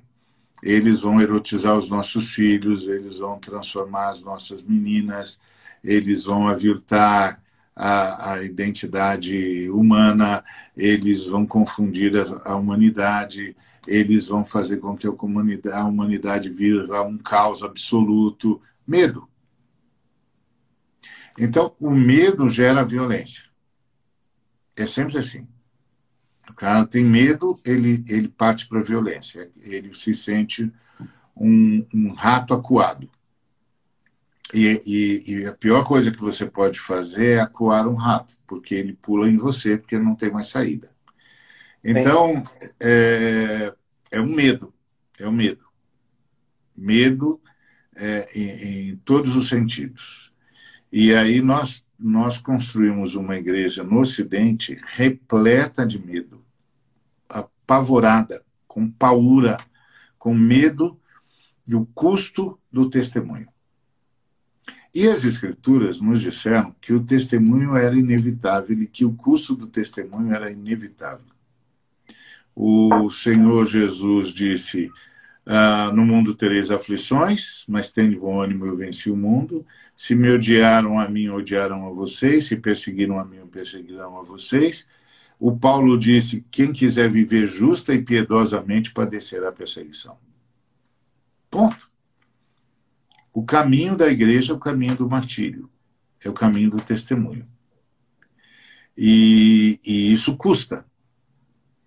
Isso custa. É, é, é, a nossa grande participação na redenção da história. Porque uma coisa é quando você fala com os, os, a pessoa e apresenta Cristo para a pessoa.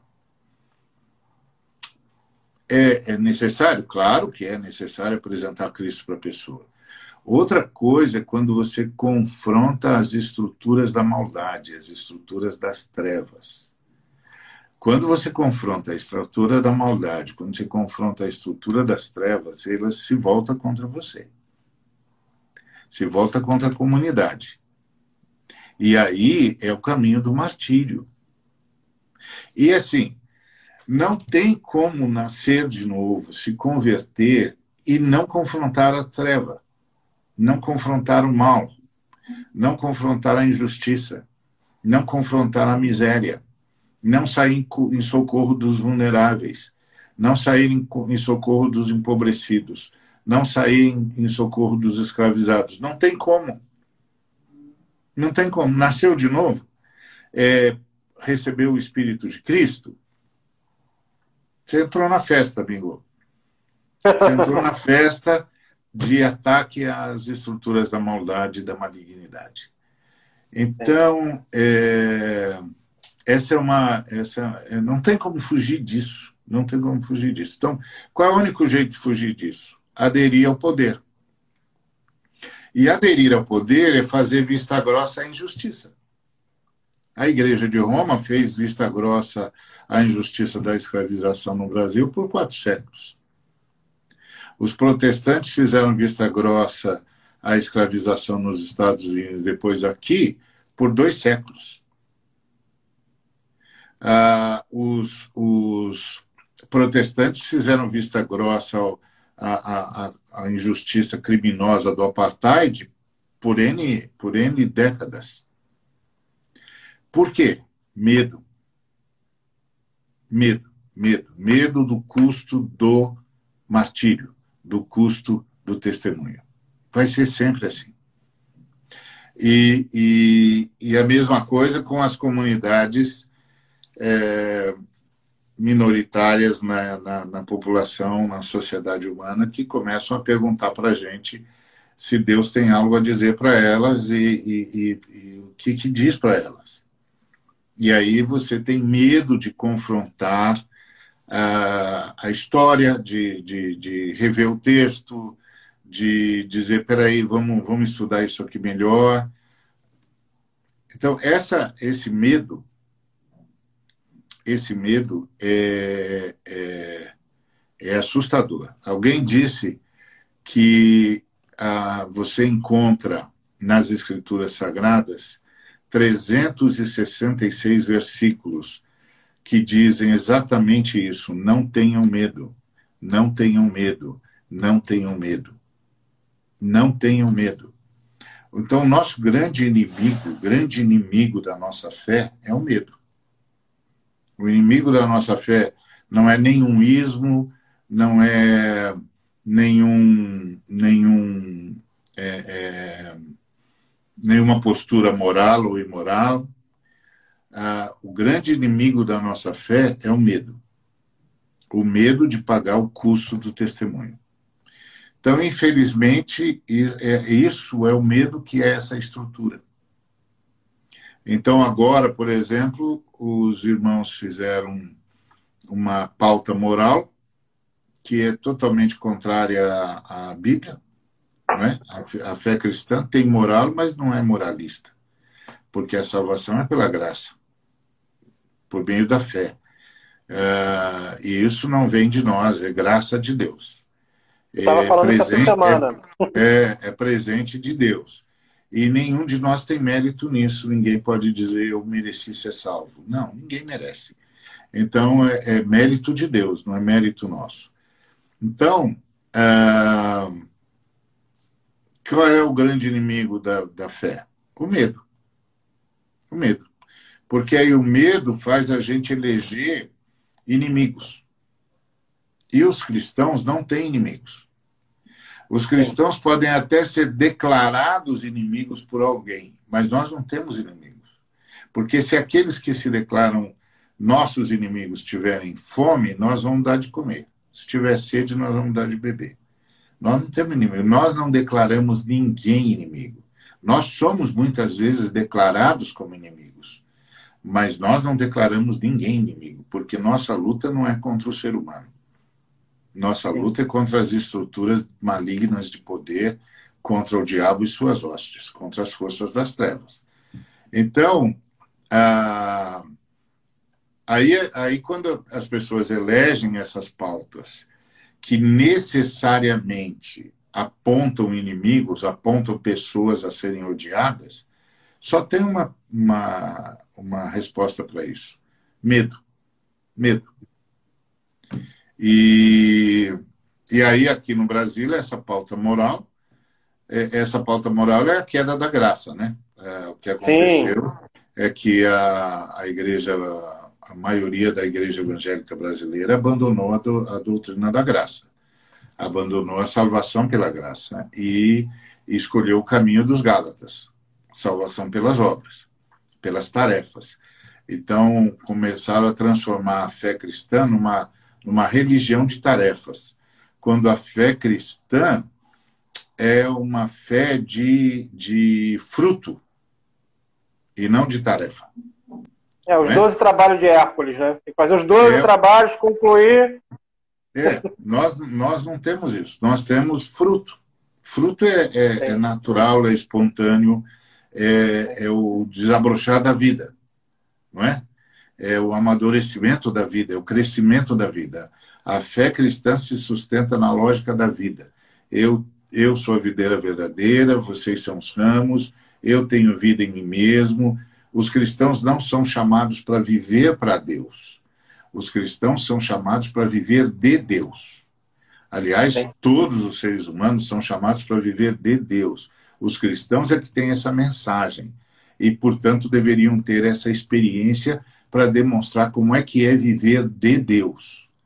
Não então, agradar isso, a Deus, mas se agradar em Deus, né? É, Deus se agradar de você. Porque Sim. se Deus se agrada de mim, eu encontro a realização humana. Porque a realização humana está em ser um elemento da glória de Deus no universo. Porque as pessoas pensam que, que, a, que a gente vive para a glória de Deus significa que Deus é um sujeito que está urgentemente precisando de divã, porque ele tem de ser elogiado o tempo todo, senão ele fica chateado. Não. Fica triste. É, nós somos para a glória de Deus porque nós somos manifestação da glória de Deus. A, a, então a gente vive para manifestar essa glória de Deus que nós somos, da qual nós somos fruto. Nós somos fruto da glória de Deus. Uh, por causa dessa glória, desse tipo de glória que Deus tem, ele dividiu conosco o privilégio da existência, que só ele tinha. Por causa dessa glória que Deus tem, ele dividiu conosco, ele repartiu conosco a sua natureza, o seu amor, a sua bondade, a sua misericórdia. Isso é a glória de Deus.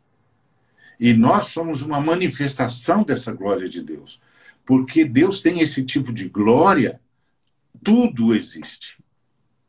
Tudo existe para manifestar a glória que Deus é e a glória que Deus tem.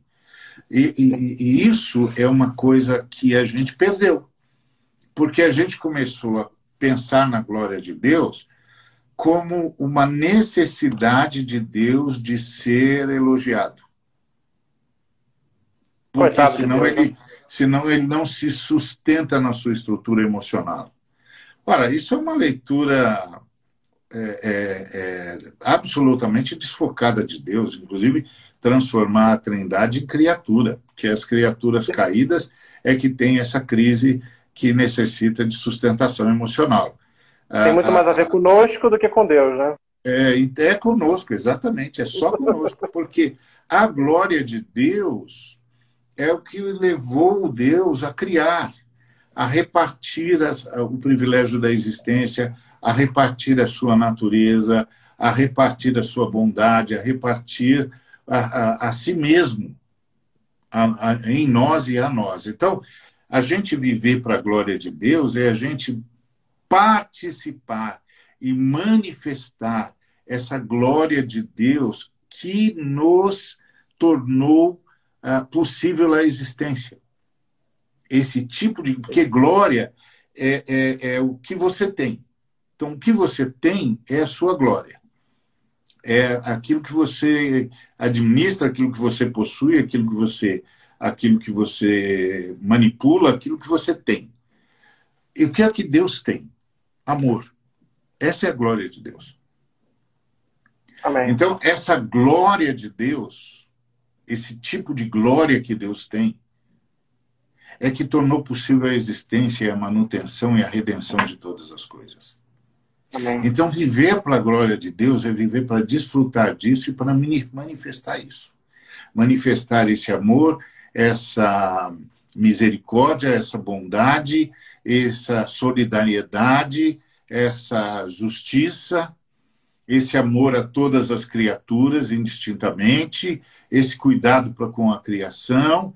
Isso é manifestar a glória de Deus. Amém. Então, é, a igreja evangélica perdeu isso e transformou isso em moralismo. Então, se você não se porta assim, se você não se porta assado, se você não é desse jeito, se você não faz isso, não faz aquilo, virou um montão de tarefas, entendeu?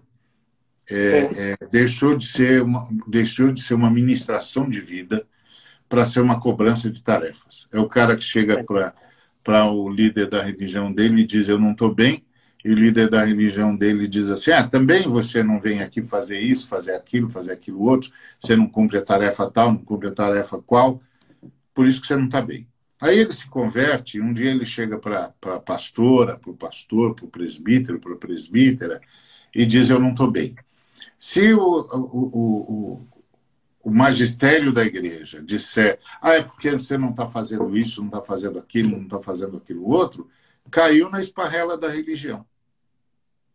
O que o magistério, pastoreio da igreja vai dizer é: ah, calma, irmão, calma, irmã, nós vamos agora nos ajoelhar, nós vamos orar. E o poder que ressuscitou a, a Deus dentre os mortos, a Cristo dentre os mortos, vai socorrer você e vai ressuscitar você também. E você vai ser vitorioso sobre essa fraqueza, vai ser vitorioso sobre essa angústia, porque o Espírito Santo vai fazer isso nós vamos agora rogar por você, nós vamos ministrar a você a presença do Espírito Santo e o Espírito Santo que cuida da igreja vai cuidar de você agora. Isso é a fé cristã. Amém. É isso aí. A fé cristã não fica distribuindo tarefas, fica ministrando, fica ministrando uh, o poder do Espírito Santo, o poder da ressurreição. Então a igreja perdeu isso. Quando perde isso, cai na esparrela do moralismo. Quando cai na esparrela do moralismo, cai na hipocrisia, né? Porque você vai principalmente condenar aquilo que mais tenta você. Isso é assustador, né? Sim. Você vai condenar o sujeito que vive a realidade que mais tenta você, que mais fala da sua fraqueza e da sua necessidade do Espírito Santo. Dizer, então, isso é terrível, né? É, isso é terrível, porque você desconta a sua mesquinhez no outro. A sua frustração a no sua outro. frustração no outro. E aí você nivela por baixo. Sim. E a sua, e a sua vantagem é que você não é como o outro.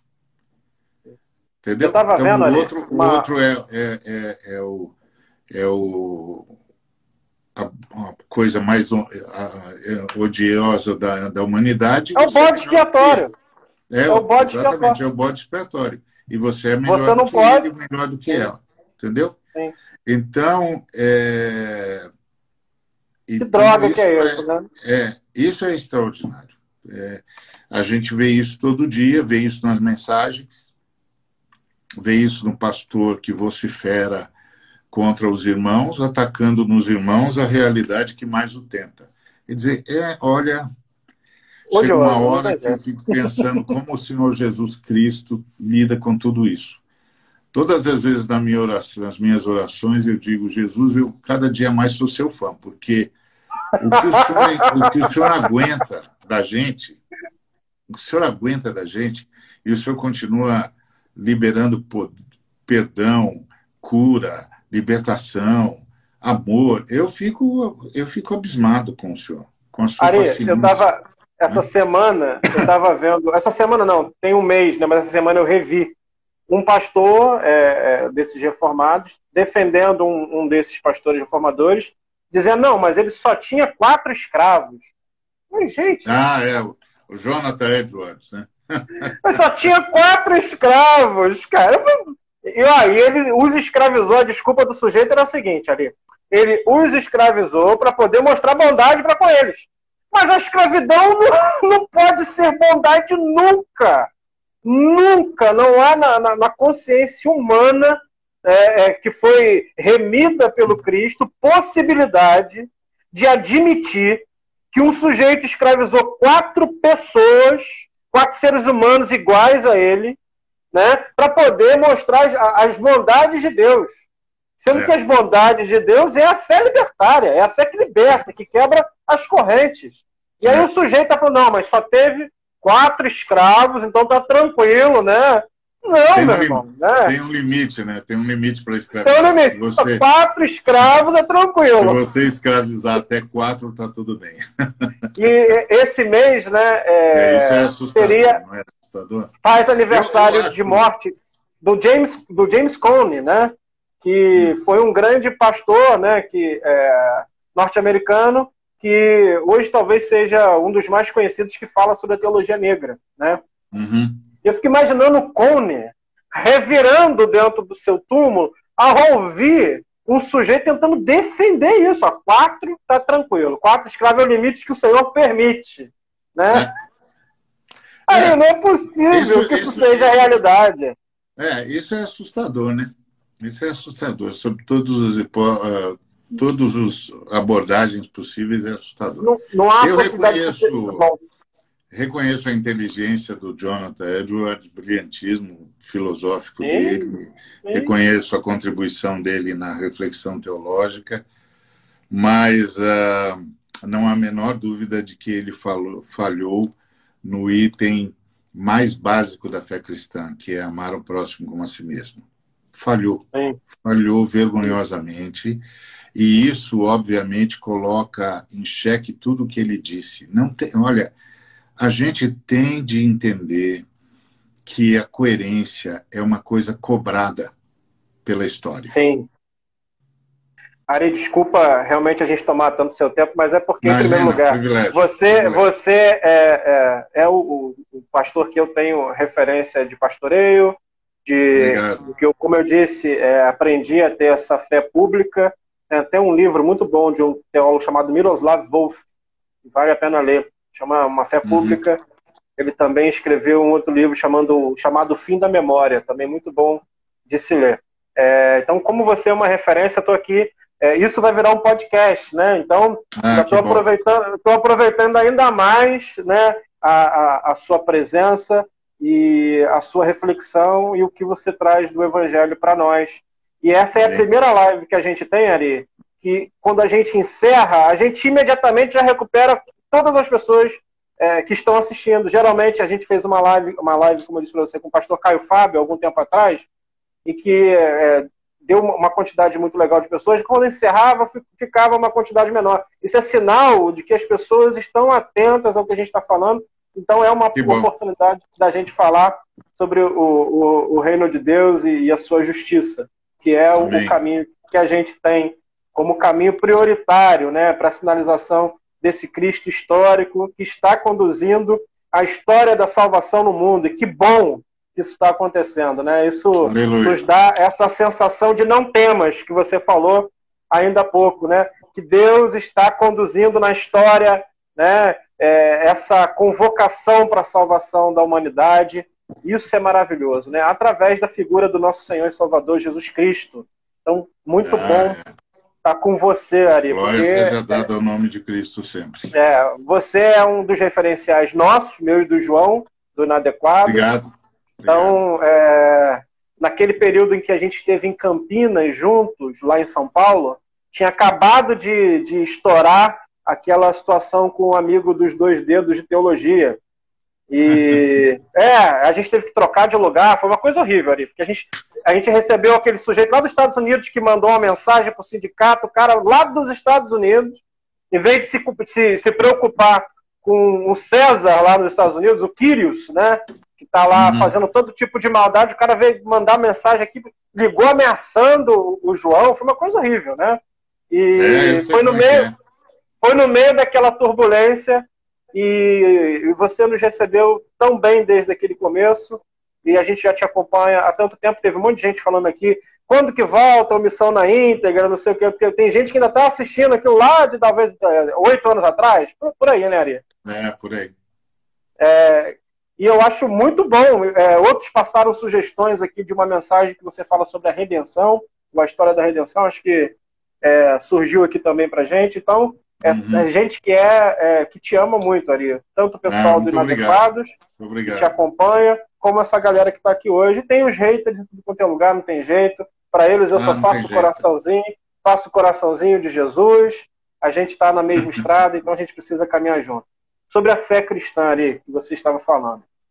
Ari, essa pois fé é que nos move, fale para gente um pouquinho sobre essa fé.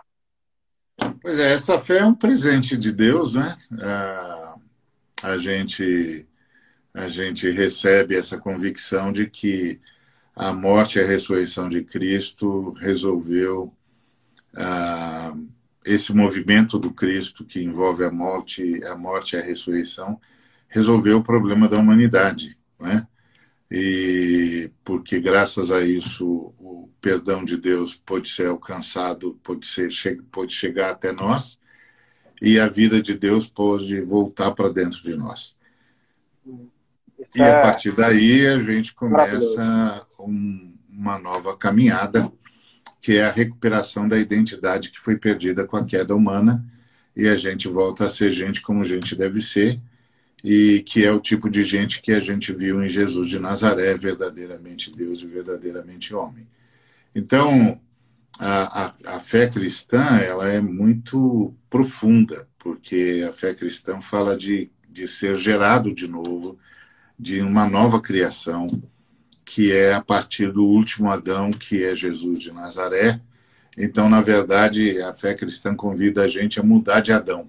A gente sai do primeiro Adão e vem para o último Adão, que é Jesus Cristo, e, e, e se torna coparticipante dessa natureza divina dessa natureza, dessa nova natureza humana que Cristo traz para nós.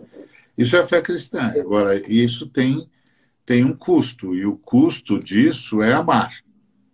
E parece que, que amar é uma coisa simples, mas não é.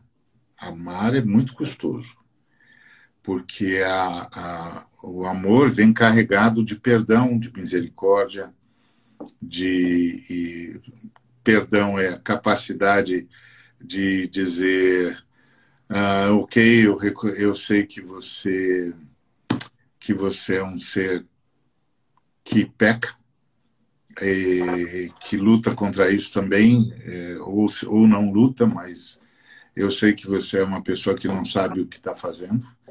É, e essa palavra de Jesus eles não sabem o que fazem não é uma palavra que se, que se atenha ao momento presente.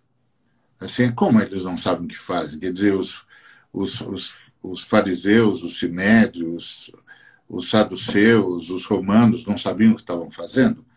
Não, não é, não é disso que Jesus está falando.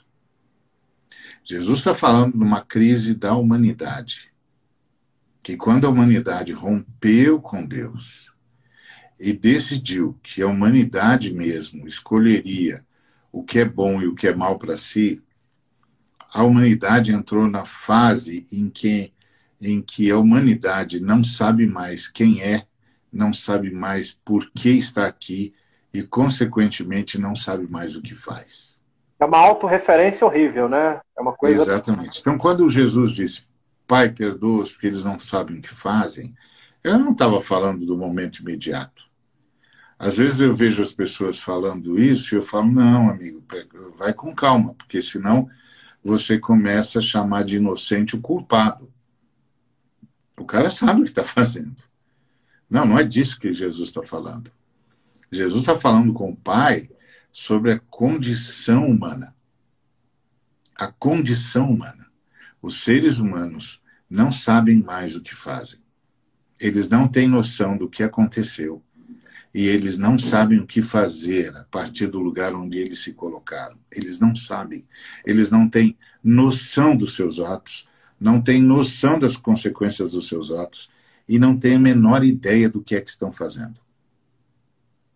Então, isso é muito profundo, é isso que está por detrás do, da noção de perdão. Eles não sabem o que fazem. E não é porque às vezes dá a impressão assim, de que você está tá inocentando o culpado, dizendo que o culpado é, fez isso porque foi enganado pelas circunstâncias, enganado pela vida, e não é verdade. Nem sempre é verdade. Aliás, talvez, na maioria das vezes, não seja verdade. Ou seja, tem um bocado de cara que engendrou o mal, que pensou a maldade, que foi lá e executou a maldade. O que você vê no Congresso Nacional, por exemplo, que você vê no, nesse governo é, sem partido, é, na, na, proposta econômica dele, você vai dizer que, que o Guedes não sabe o que faz? Sabe, claro que ele sabe haja vista os efeitos do, do que ele fez, no, ajudou a fazer no Chile, ele sabe. É. Então, do que é que Deus está falando? Do que é que Jesus está falando? Jesus está falando dessa coisa profunda na humanidade que vem de tempos perdidos na memória, quando a humanidade rompeu com a Trindade e passou a ser uma criatura perdida no universo e na história que precisava desesperadamente de um redentor. É disso Amém. que Jesus está falando. Então, quando você tem essa consciência, aí você sabe. Pai, perdoa-os. Eles não sabem o que fazem. Nós não sabemos o que fazemos. Nós estamos perdidos na nossa própria estupidez. Então, Uh, o perdão trabalha com essa lógica profunda sobre, sobre a, a, tragédia da humanidade, a condição humana. Alguém me perguntou no, no, no, no momento passado sobre a, a, tese da, da Hannah Arendt de Sim. banalização do mal. É isso mesmo. É isso mesmo. O sujeito é capaz de, de, de fazer o mal sem nenhum sentimento de inapropriação para ser bondoso. Fica uma fica uma, uma ação automática. É, eu vi uma vez um diálogo num filme em que um, um soldado sniper, né, atirador de elite, estava em crise, dizendo: eu quero sair disso porque eu não aguento mais ah, assassinar pessoas, matar pessoas. E aí a, a pessoa que estava do lado dele disse: Não, você não é um assassino, você é um executor. É diferente, você é um executor, você é, é o Estado que executa e você é, apenas ultima, leva a cabo a, a execução do Estado. Aí ele disse assim: é, mas sou eu que puxo o gatilho. E aí essa pessoa disse para ele: não, não, quem puxa o gatilho são as ordens que você recebeu. Isso é banalização do mal. quando o ser humano deixa de ser protagonista dos seus atos e não tem mais nenhum juízo de valor acerca do que está fazendo. Isso é Perdeu é a afeição. Perdeu tudo. Isso era disso que a Hannah Arendt estava dizendo. Que o sujeito banalizou o mal quando ele disse que quem puxa o gatilho são as ordens que ele recebeu. Ou seja, eu estava cumprindo ordens. É, tá eu vi, Ari, é eu vi, Ari um documentário, vi um documentário, só para te interromper um pouquinho, mas acho interessante, sobre, é, sobre os campos de concentração. E fui vendo é, o caminho que os soldados vieram fazendo campo por campo. Em cada campo tinha um, um grupo, é, poloneses, tchecos, né? E nesses campos o exército americano, Ari, foi capturou os soldados da, da alta dos nazistas e levou, levou eles até os campos de concentração, para que eles vissem o que tinha acontecido. Então a gente vê aquele monte de corpos empilhados, queimados. É, tem a história de, de um dos, dos que estavam presos, dos prisioneiros, que colocaram comida dentro de uma lata e um fundo falso com gasolina. Quando as pessoas foram até a comida, eles atiraram na gasolina e pegou fogo em um tanto de gente. E aí é, levaram os generais até lá, nos campos de concentração, generais, nazistas, e fizeram eles verem, desenterrar os mortos, pegaram uma pá, deram na mão de cada general, levaram até as casamatas, até aqueles abrigos é, insalubres, para que eles vissem o que tinha acontecido no campo de concentração. E alguns deles, né, é, na sua maioria, eles diziam que só emitiam as ordens e eles mesmos não eram os executores daquilo tudo, né? É, mas aí o general americano falou: não, mas vocês promoveram isso. Não, mas a gente nunca quis que isso acontecesse. Não. Quando vocês não interferem nesses sistemas de maldade, vocês são os executores, os executores de, todos, de tudo isso. E fez, eu fico, você vê a face daqueles homens ali diante da, do, do, tanto de maldade que eles fizeram, foi uma coisa que para mim foi estarrecedor. Não só os corpos mortos, que aquilo já era um absurdo, aquilo mexeu, esse documentário está no Netflix, é um documentário muito antigo, aquilo já mexeu comigo de uma forma absurda, ver aquele tanto de gente banalizada, é, com seu direito à vida roubado, massacrada, mas o rosto dos generais, ao ver, ver aquilo, eles, aquilo para eles era aparentemente inacreditável. Então, olha que coisa absurda, né, Ari? É. é. O, nível da maldade, a, a perda da afeição do ser humano pelo outro humano, é realmente a queda do homem. Não dá para ter uma outra conjectura, tendo as narrativas que nós temos a partir dos evangelhos e da Bíblia, entender que isso não seja um dos sinais da queda humana, da sua condição, talvez de um jardineiro que cuidasse de um ambiente que abençoaria a humanidade para virar uhum. predador do mundo, predador das coisas, né? Dominadores. Uhum. Acho que quando o primeiro sujeito cravou uma estaca no chão e disse isso aqui é meu, né? A gente começou inaugurando ali a propriedade privada, né? Inaugurando ali o, o que é seu. O outro que veio questionar se era realmente aquilo que era, era dele, né? É, talvez tivesse, tivesse que tirar aquela placa, tivesse que arrancar aquilo ali. Não, não, isso aqui não é seu. Porque o domínio do outro vem pelo estabelecimento daquilo que é meu, né? Ah, isso aqui é meu, então eu preciso controlar o que é meu, né? Eu preciso fazer gestão do que é meu. E o meu também gera, de alguma forma, né? É, o desejo de ter o que é do outro. Eu quero fazer com que o do outro seja meu. E essa visão Exatamente. imperialista, né? E assistindo esse documentário, vendo o avanço de Hitler na Europa, vendo os japoneses dominando parte da Ásia, e o porquê que eles estavam fazendo aquilo, o desejo do meu, meu, uhum. meu, meu, né? É, eu até vejo é, no primeiro homem, né, quando ele fala assim, foi a mulher que tu me destes. Esse me destes é uma sensação de meu também, de posse. Isso aqui me pertence. Eu acho que uhum. é, é de uma hora, né, ela vira carne da minha carne, sangue do meu sangue.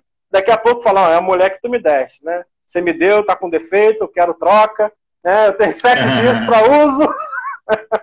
como uma mercadoria. Eu acho que o meu, Ari, gerou todo esse problema, né? O, o senso do que é meu. E as é, pessoas é, apavoradas, é. os generais apavorados de saber que a ideia do que é meu de fazer parte de um governo que queria o que era as suas prerrogativas, o domínio de tudo, o quanto de maldade faziam naquele ambiente. Pois é, essa, essa colocação da relação da conversa do primeiro homem com, com a Trindade, com, através do Cristo, ah, é, escolhendo a mulher como, como bode expiatório, é o início dessa lógica de posse, né? Sim. Porque quando, quando é, a Trindade apresentou a mulher para o homem, a expressão do homem foi: ela sou eu e eu sou ela. Nós somos uma, uma e a mesma criatura. Ela sou eu e eu sou ela. A unidade entre nós é, é perfeita e é inquestionável e indissociável. Aí, no segundo momento, ele ele diz ele diz ela é minha e isso é posse. Aí nasce aí nasce toda essa batalha uh, feminista pela igualdade, né? Pela retomada da igualdade. Uh, quando Deus criou o casal, a, a, sua imagem e semelhança, a imagem e semelhança da Trindade, criou justamente na mesma perspectiva em que a Trindade uh, vive, que é a perspectiva da unidade ah, o Pai no Filho, o Filho no Pai, o Pai no Espírito, o Espírito no Pai, o Espírito no Filho, o Filho no Espírito.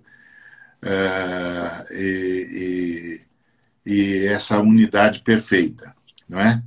Ah, a gente foi criado, a gente é criado à imagem e semelhança de Deus, porque a gente era outra unidade no universo, né?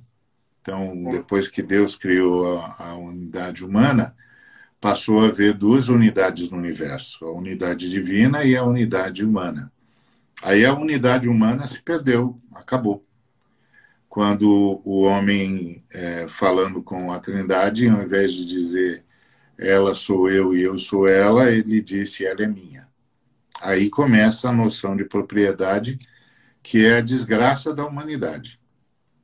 A desgraça da humanidade é quando eu me aposto de alguma coisa em detrimento do benefício dos demais, ou seja, porque quando eu me aposto, só eu posso usar, né?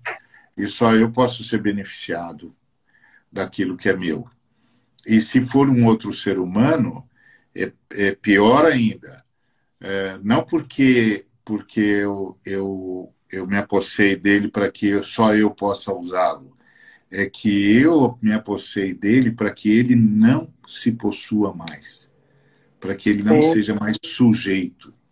Isso é, é assustador, né? Isso é, é, é danoso para a humanidade. Então, o princípio da propriedade privada é esse princípio. Esse princípio que vai aparecer na subjugação do próximo, na escravização, na transformação da mulher em objeto, tudo isso está na lógica da, da propriedade privada. E, e é assustador quando você olha para a igreja e isso se perpetua. Primeiro se perpetua nas canções, né? Tudo é cantado Sim. na primeira pessoa do singular, né? Tudo é meu, é meu, é meu, é meu, é meu, meu Deus, meu, minha salvação. É o Deus da minha vida, Salvador, fica comigo. É tudo comigo, para mim, meu, meu. O pão não é nosso, nada nosso, é, né? É tudo é, meu. Não tem, não tem mais é, comunidade, não tem mais comunidade. Então, não tem mais é, unidade.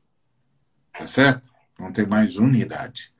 Ah, o, o, o próximo não sou eu mais, e deveria ser.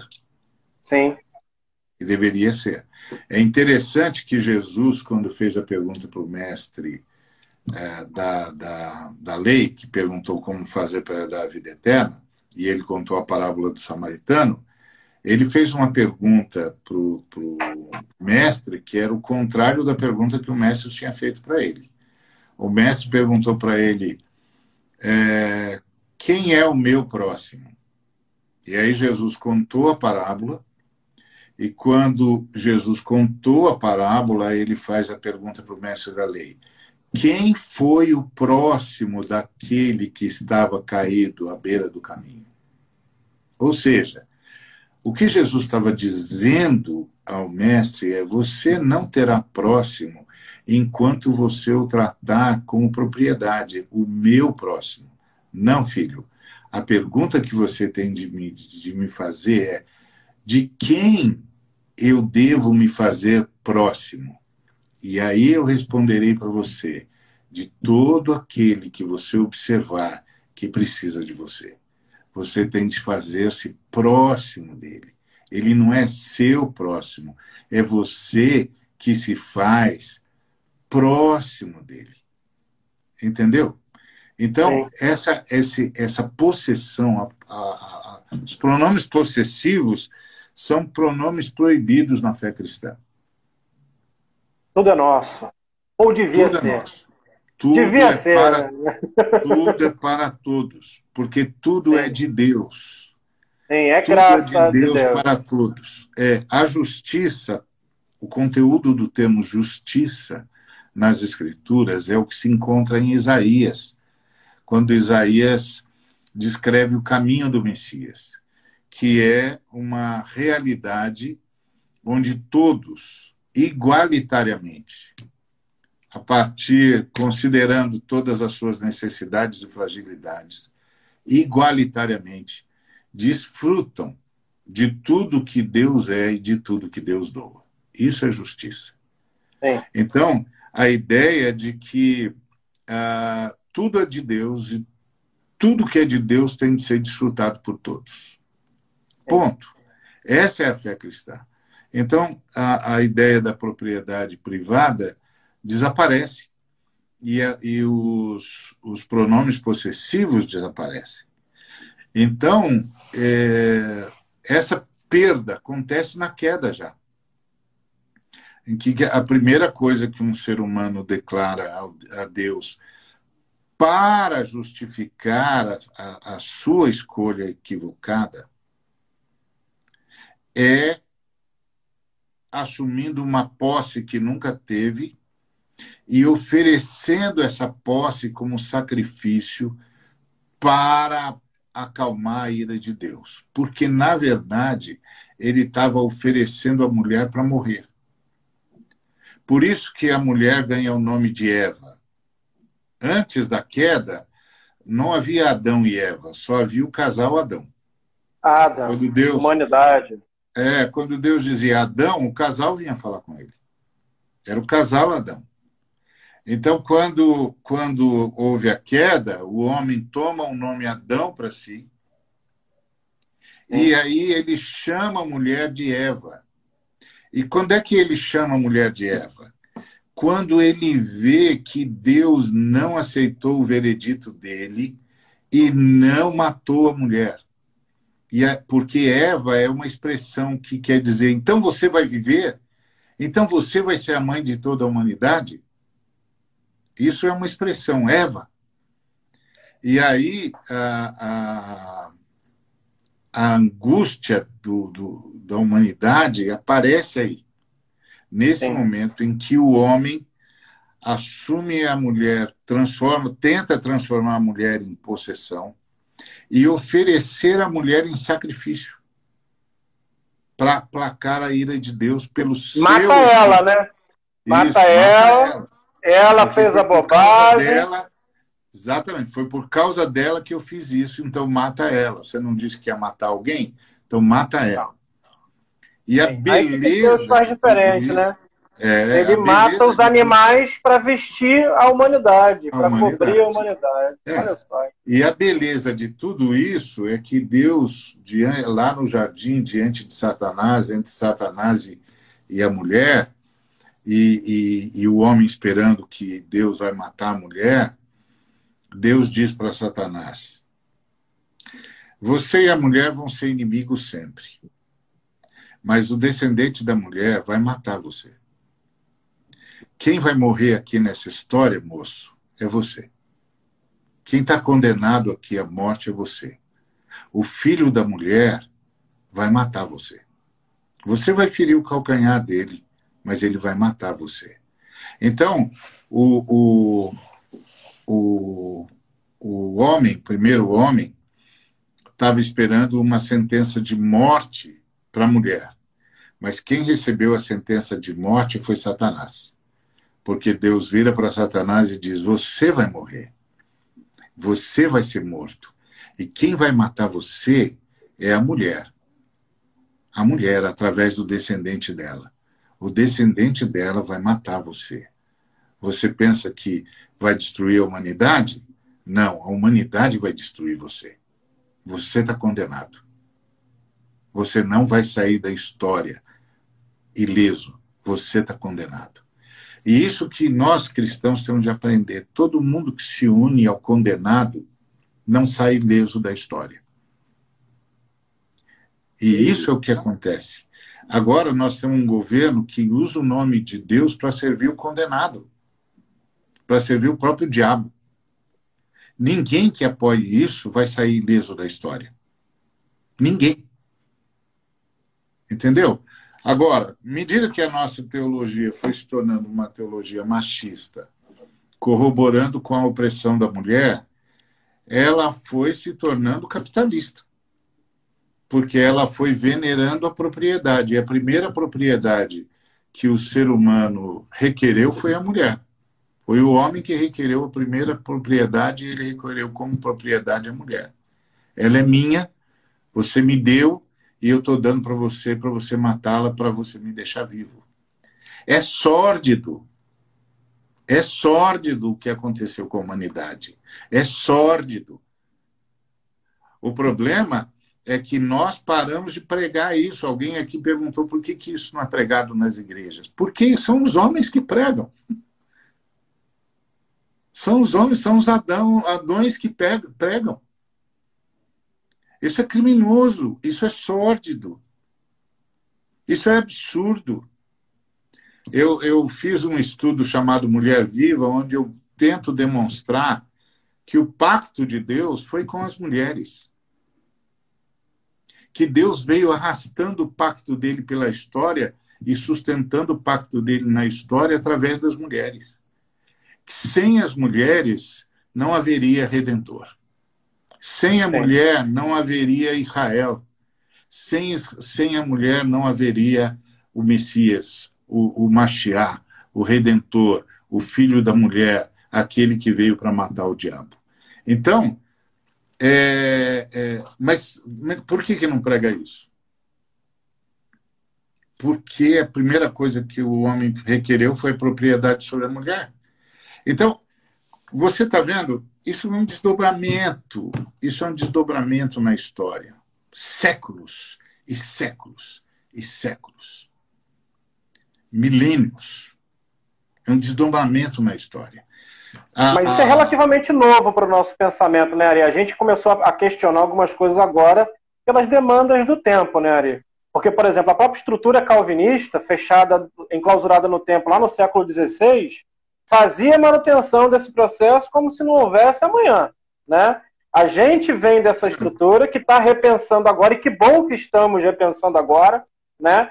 É, essas questões, porque as mulheres são maioria nas lutas, né? As mulheres, talvez hoje você tenha, por exemplo, na frente, é, à frente, mulheres que estão liderando isso, que agitam as coisas, eu posso dizer o mesmo sobre o movimento dos inadequados, são mulheres que, que, que nos sustentam, que, que fazem as nossas edições, que participam do, do, do, cuidado e do pastoreio de outras mulheres e também de homens. Então, é, é uma, é algo novo, né? Não, a gente não nasceu pensando nisso, né? A gente começou a repensar isso pelas medidas e as dores do tempo. O tempo, a nossa finitude, a nossa complexidade é, é, tá, está nos fazendo pensar nesse caminho, mas é, mas é um fenômeno do tempo também, né? Eu, eu, eu o fato de que é, a gente foi gradativamente é, relendo as escrituras para responder as perguntas do dia. é, porque na, na, na, faculdade de teologia eles nos ensinaram a responder as perguntas ah, que foram feitas há 500 anos. Sim. Quando a gente conseguiu se libertar disso e conseguiu se, se concordar com o, o Karl Barth de que você tem de ter a Bíblia na mão e o jornal na outra, a Bíblia numa mão e, a, e o jornal na outra, que você tem de responder a pergunta do dia. Ouça o espírito, ouça e, o mundo do Stott, né? É, então, você tem de responder a pergunta do dia. Não, não adianta é. responder a pergunta de 500 anos. Ah, os, os reformadores fizeram o trabalho deles é, dentro das dificuldades que lhes foram apresentadas pela época em que eles viviam e as limitações. E nós agora temos de fazer o nosso, não é? A, a, eu vejo muitos bons pregadores que são ótimos são ótimos expositores é, do texto no sentido de dizer o que que o texto disse na época em que foi escrito Estão teologicamente corretos, né? É, não conseguem dizer o que o texto diz hoje, no dia em que é lido. E esse é o ponto, não é? Então, ah, isso é, uma, é, um, é, um, é um desafio, um desafio que está que tá diante de nós o tempo todo. O quanto que Agora... você se reviu, Ari, nesse processo? Quanto que você se re... O quanto que você se reviu? O quanto que você falou, cara, quanto que eu você pensou, está pensando diferente hoje? Quanto que o tempo mudou o Ari? Ah, muita coisa, muita coisa. Agora eu fui eu fui privilegiado, eu tive bons mentores, né? Eu estudei com aos pés do Howard Snyder, do Yoshikazu Takiya, que eram grandes pensadores na época, que me levaram, o Yoshikazu Takiya me levou a conhecer Bart Bonhoeffer, Niebuhr, uh, os neo-ortodoxos. E o, o, e o Howard Snyder me levou a conhecer os teólogos latino-americanos, principalmente da missão integral. Então, é, é, eu, fui, eu fui abençoado, porque eu tive dois grandes mentores que me ajudaram a ler, a, a, a pesquisar, e a, e a, e a ler a Bíblia a partir do, do dia em que, em que o Senhor nos deu, não é? O, tem aquele hino que a gente canta é, muito, que é internacional, esse é o dia que o Senhor nos deu, nos, que é um texto bíblico, né? É, no, regozijemos-nos e alegremos-nos nele. E, e, e a gente pega isso e leva para o lado idílico, né? Que é, esse é o dia que o Senhor nos deu. Então vamos ficar felizes, vamos ficar alegres, porque o Senhor nos deu o dia e tal. É, que bom, uhum. que legal, mais um dia de vida. Mas a, a, a palavra a, é, sagrada é profunda. Este é o dia que o Senhor te deu, que o Senhor deu a vocês. Regozijem-se, alegrem-se nele. Agora, você não consegue regozijar-se, alegrar-se no dia se você não entender que dia é esse. E o que, que há de regozijo nesse dia? Que há de alegria nesse dia? Isso não é um chamado à alienação. Isso é um chamado à redenção. O que, que há de, de, de alegria e de regozijo nesse dia? E o que, que eu posso fazer nesse dia para que ele seja de fato um dia de regozijo e de alegria? Isso é missiologia. Entendeu? Isso é missão. As pessoas leem alienadamente. Tipo assim, ah, tá tudo bem. Ah, o senhor que deu esse dia, vamos agradecer ao senhor por tudo. E, e, e, e o texto sagrado está tentando dizer que a gente é grato a Deus por estar nesse dia e por nesse dia em tudo poder ser manifestação da glória de Deus. E isso Sim. vai corrigir o dia e produzir um novo amanhã. Mas a gente não consegue ler assim, a gente consegue, a gente vai pelo caminho da alienação. Isso é um perigo. Aí vira ópio mesmo, vira ópio do povo. A gente não pode ir por esse caminho. Então, esse aprendizado foi mexendo comigo.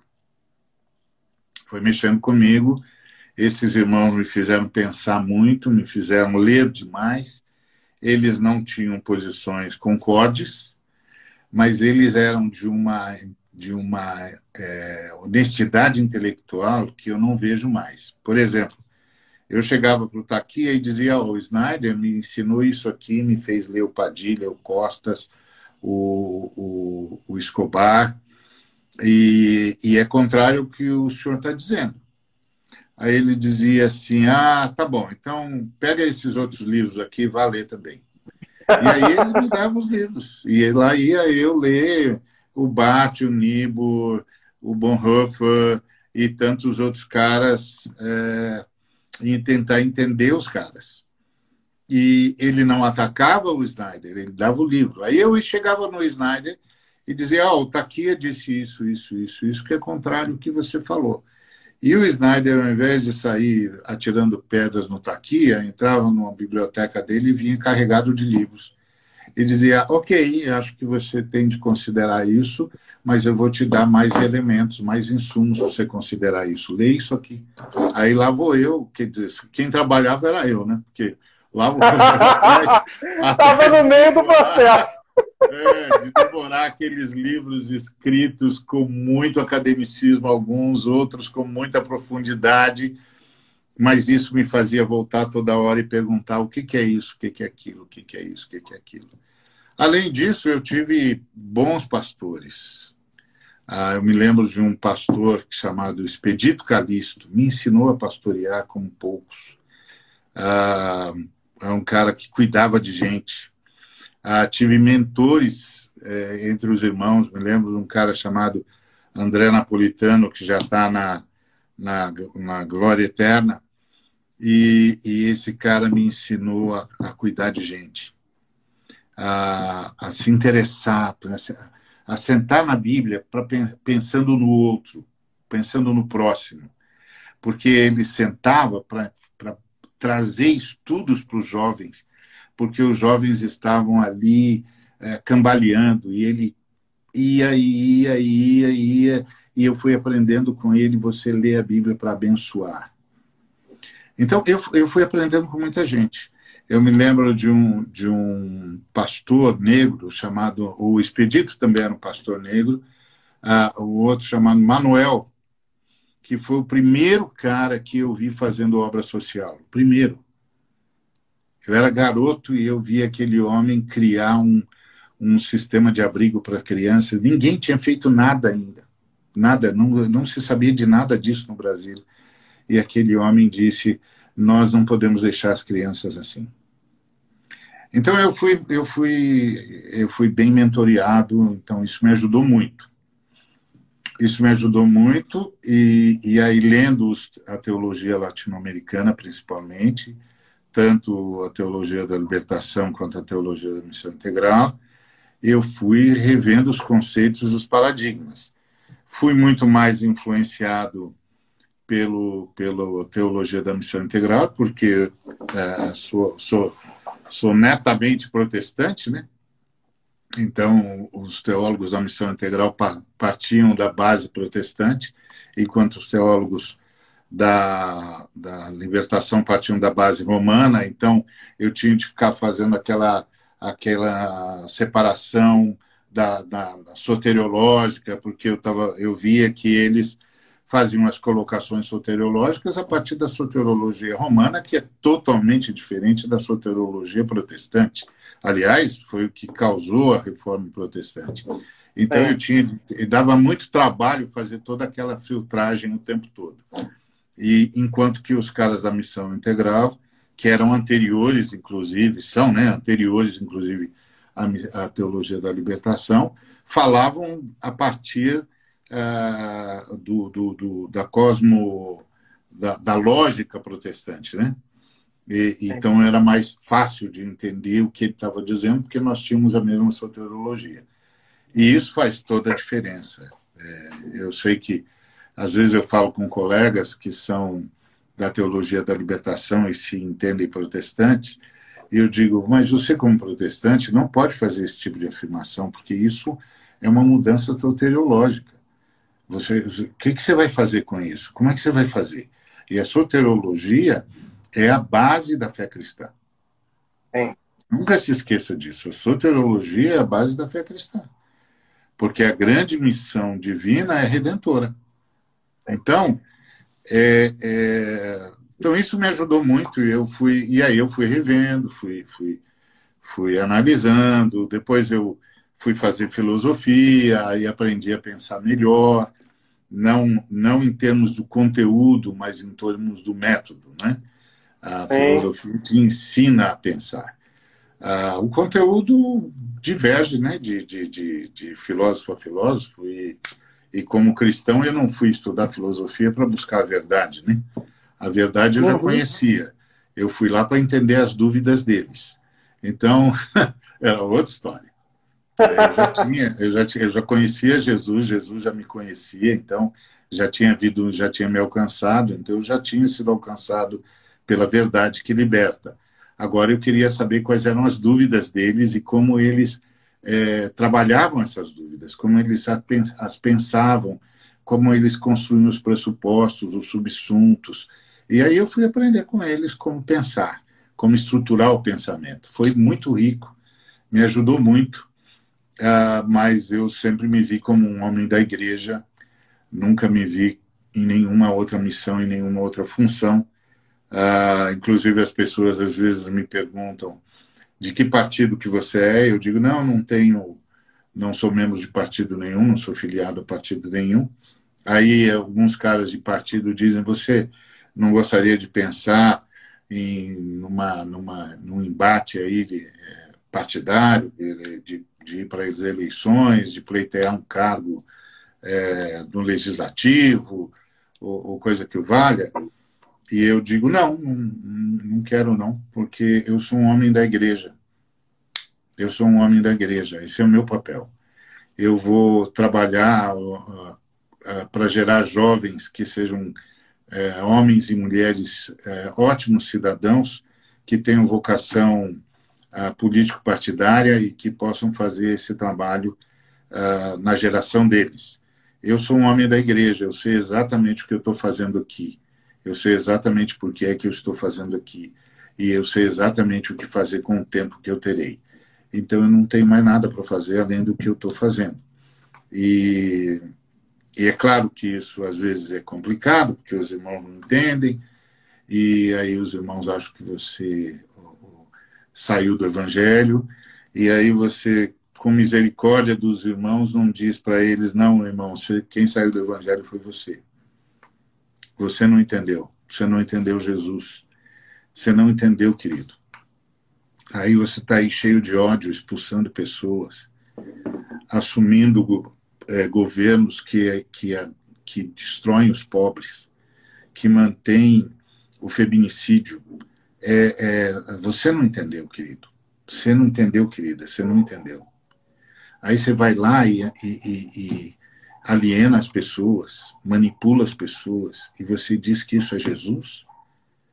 Que isso é o Senhor Jesus? Que isso é a Trindade Santa? Não, não, não, de jeito nenhum.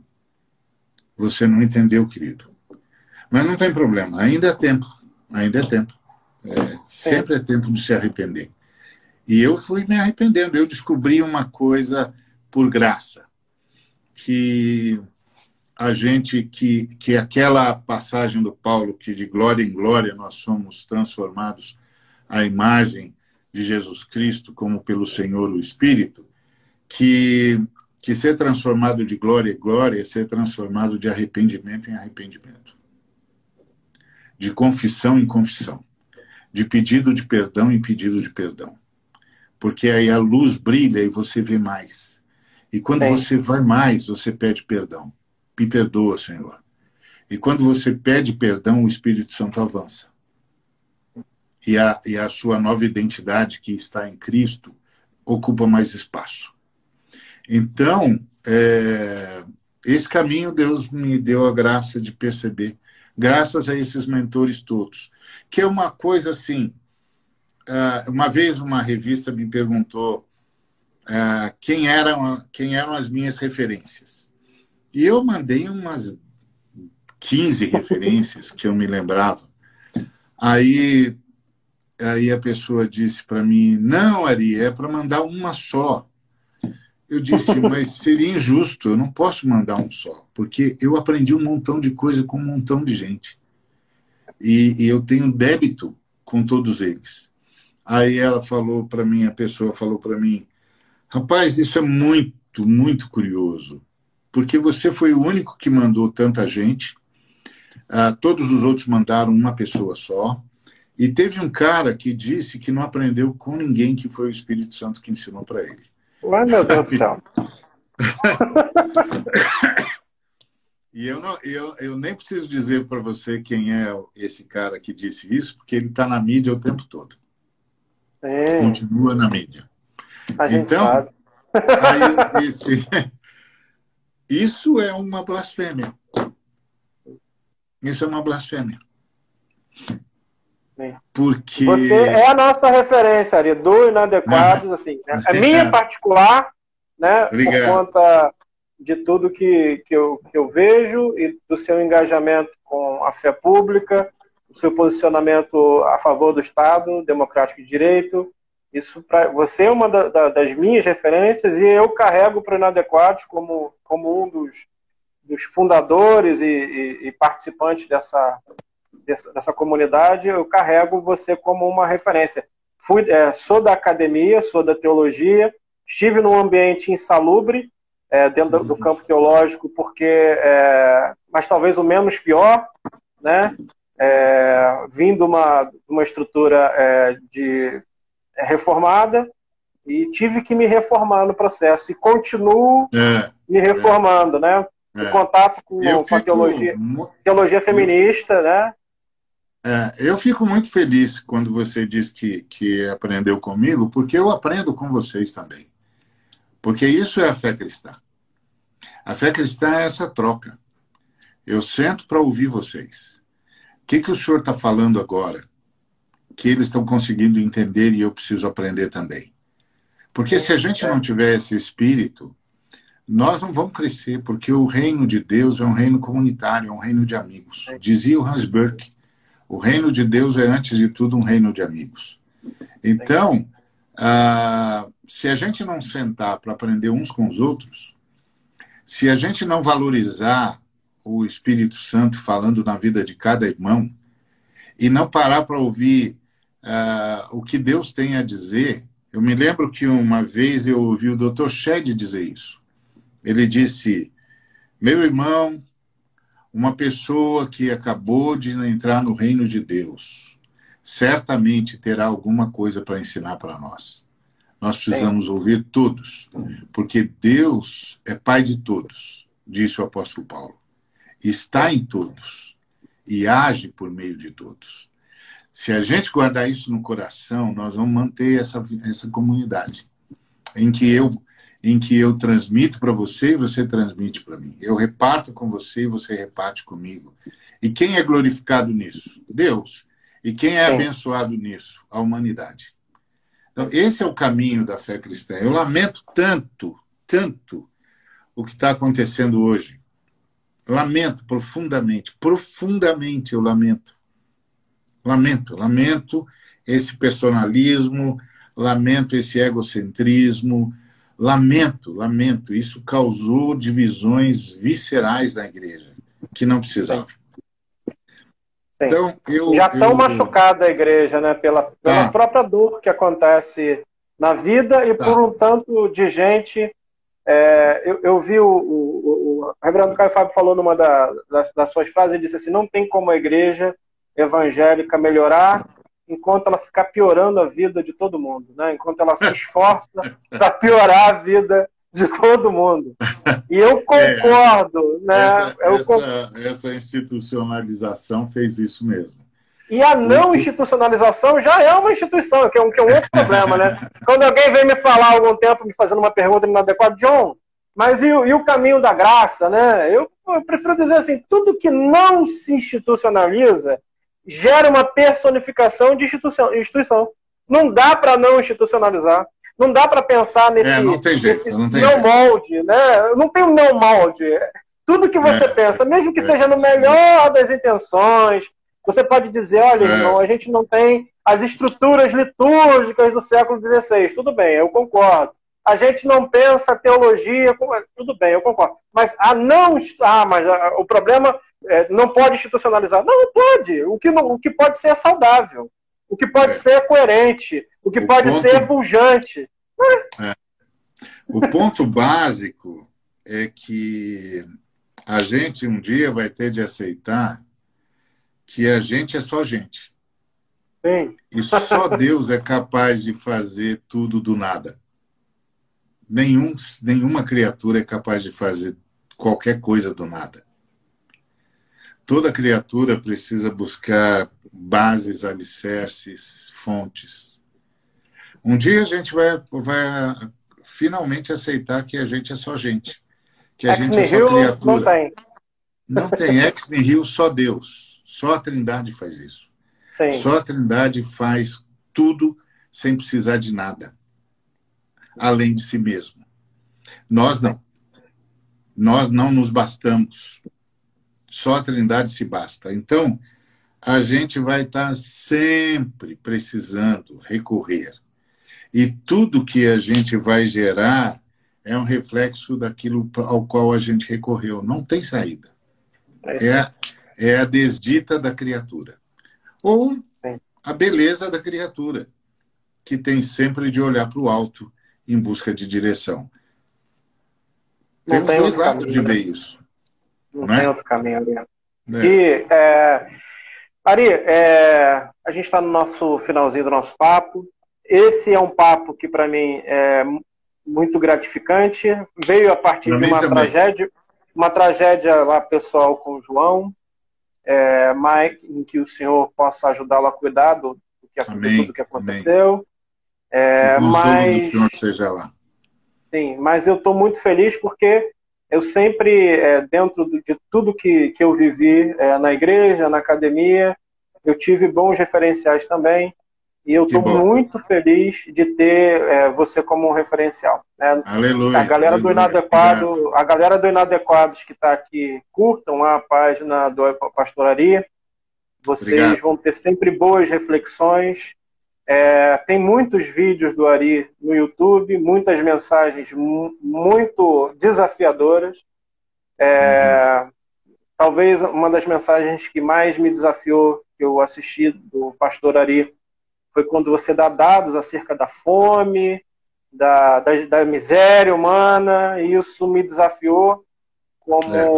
como, como, gente. Então, assistam, procurem lá no YouTube, curtam a página. A gente tem é, a frente dos evangélicos também como um referencial, onde eu também faço obrigado, parte. Obrigado, obrigado. A gente nome tem... da frente eu agradeço.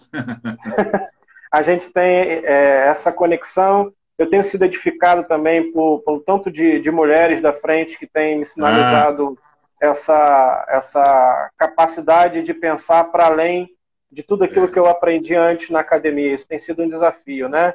É, me é sugerindo é teólogas, né? Eu tenho a Priscila que tem me ajudado muito, eu tenho a Sandra que tem falado muito comigo, ah, tem é. me, me proposto é, coisas legais a, a se fazer junto com a frente. Então, também estou à disposição da frente, assim como a, a, o ah, veículo de comunicação do Inadequados. Né? Eu estou muito feliz nossas, por isso.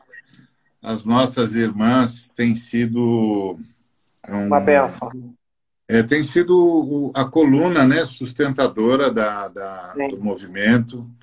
E a gente tem celebrado Deus por isso, por, por termos é, esse trabalho comum e a, a Valéria, a Priscila, a Sandra, a Priscila Belchior em São Paulo, a Fernanda em Santos, ah, são tantas, na, na, na, a Roseli em Minas, em todos os lugares. É, dá nem é, para lembrar de todo mundo, Não dá né? para lembrar é de todas. É, é maravilhoso é, como Deus nos ajuda, porque a, a Trindade é, tem tem em si a paternidade, a filidade e a maternidade, né? Sim.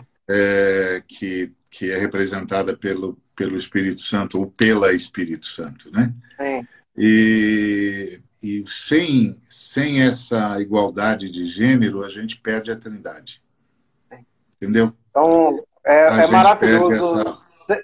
celebrar isso com você, Ari. É. Celebrar até essa revisão de chamar a Rua de Deus de A Espírito Santo. Isso é uma revisão nossa interna que a gente precisou fazer no caminho para aprender, é. contemplar, sinalizar, abraçar e, ao mesmo tempo, colocar em equidade algumas coisas. Então, é um, é um prazer imenso. Eu gostaria, Ari, que você é, orasse é, conosco, com essas pessoas que estão nos assistindo, por essas que já assistiram.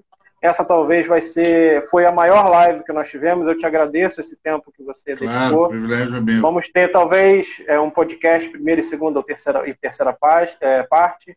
É, uhum. Mas esse papo me deixou muito feliz. Primeiro, que pela bom. admiração e o carinho que eu tenho por você e pelo Obrigado. projeto que a frente tem de sinalizar aquilo que eu acho fundamental para a nossa estrutura democrática.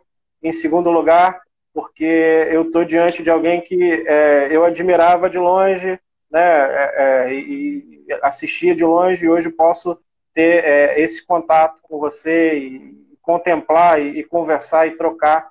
Isso para mim é fantástico, é maravilhoso. Eu gostaria que, que se você pudesse, Ari, você orasse junto conosco, por claro. nós, do Inadequados, é, pelo pessoal que está nos assistindo. Eu quero sinalizar mais uma vez é, curtam a página da frente. Eu acho que são lutas que vale a pena para todos nós, para todos nós como brasileiros, defender esse Estado democrático de direito que foi vilipendiado, roubado e que a uhum. gente precisa restabelecer os sonhos e a consciência. Ore por nós, Ari. Temos ainda aí quatro minutos. Oremos. Pai, obrigado. Obrigado por nos permitires isso, esse momento. É, obrigado porque a gente é irmão, a gente é casa do Senhor, a gente é casa, uh, santuário ao teu, ao teu santo nome. Nós somos muito gratos, homens e mulheres, mulheres e homens, que fomos alcançados pela graça infinita, que fomos e somos habitados pelo Espírito Santo, uh, que vivemos essa beleza da redenção de Cristo para a tua honra e glória, Pai. E nós te rogamos que o Senhor nos visite com a tua sabedoria todos os dias. Que o Senhor nos, nos tenha como manifestação da tua glória nesse momento difícil que a humanidade está atravessando. Nunca, ah, como hoje, a tua luz foi tão necessária.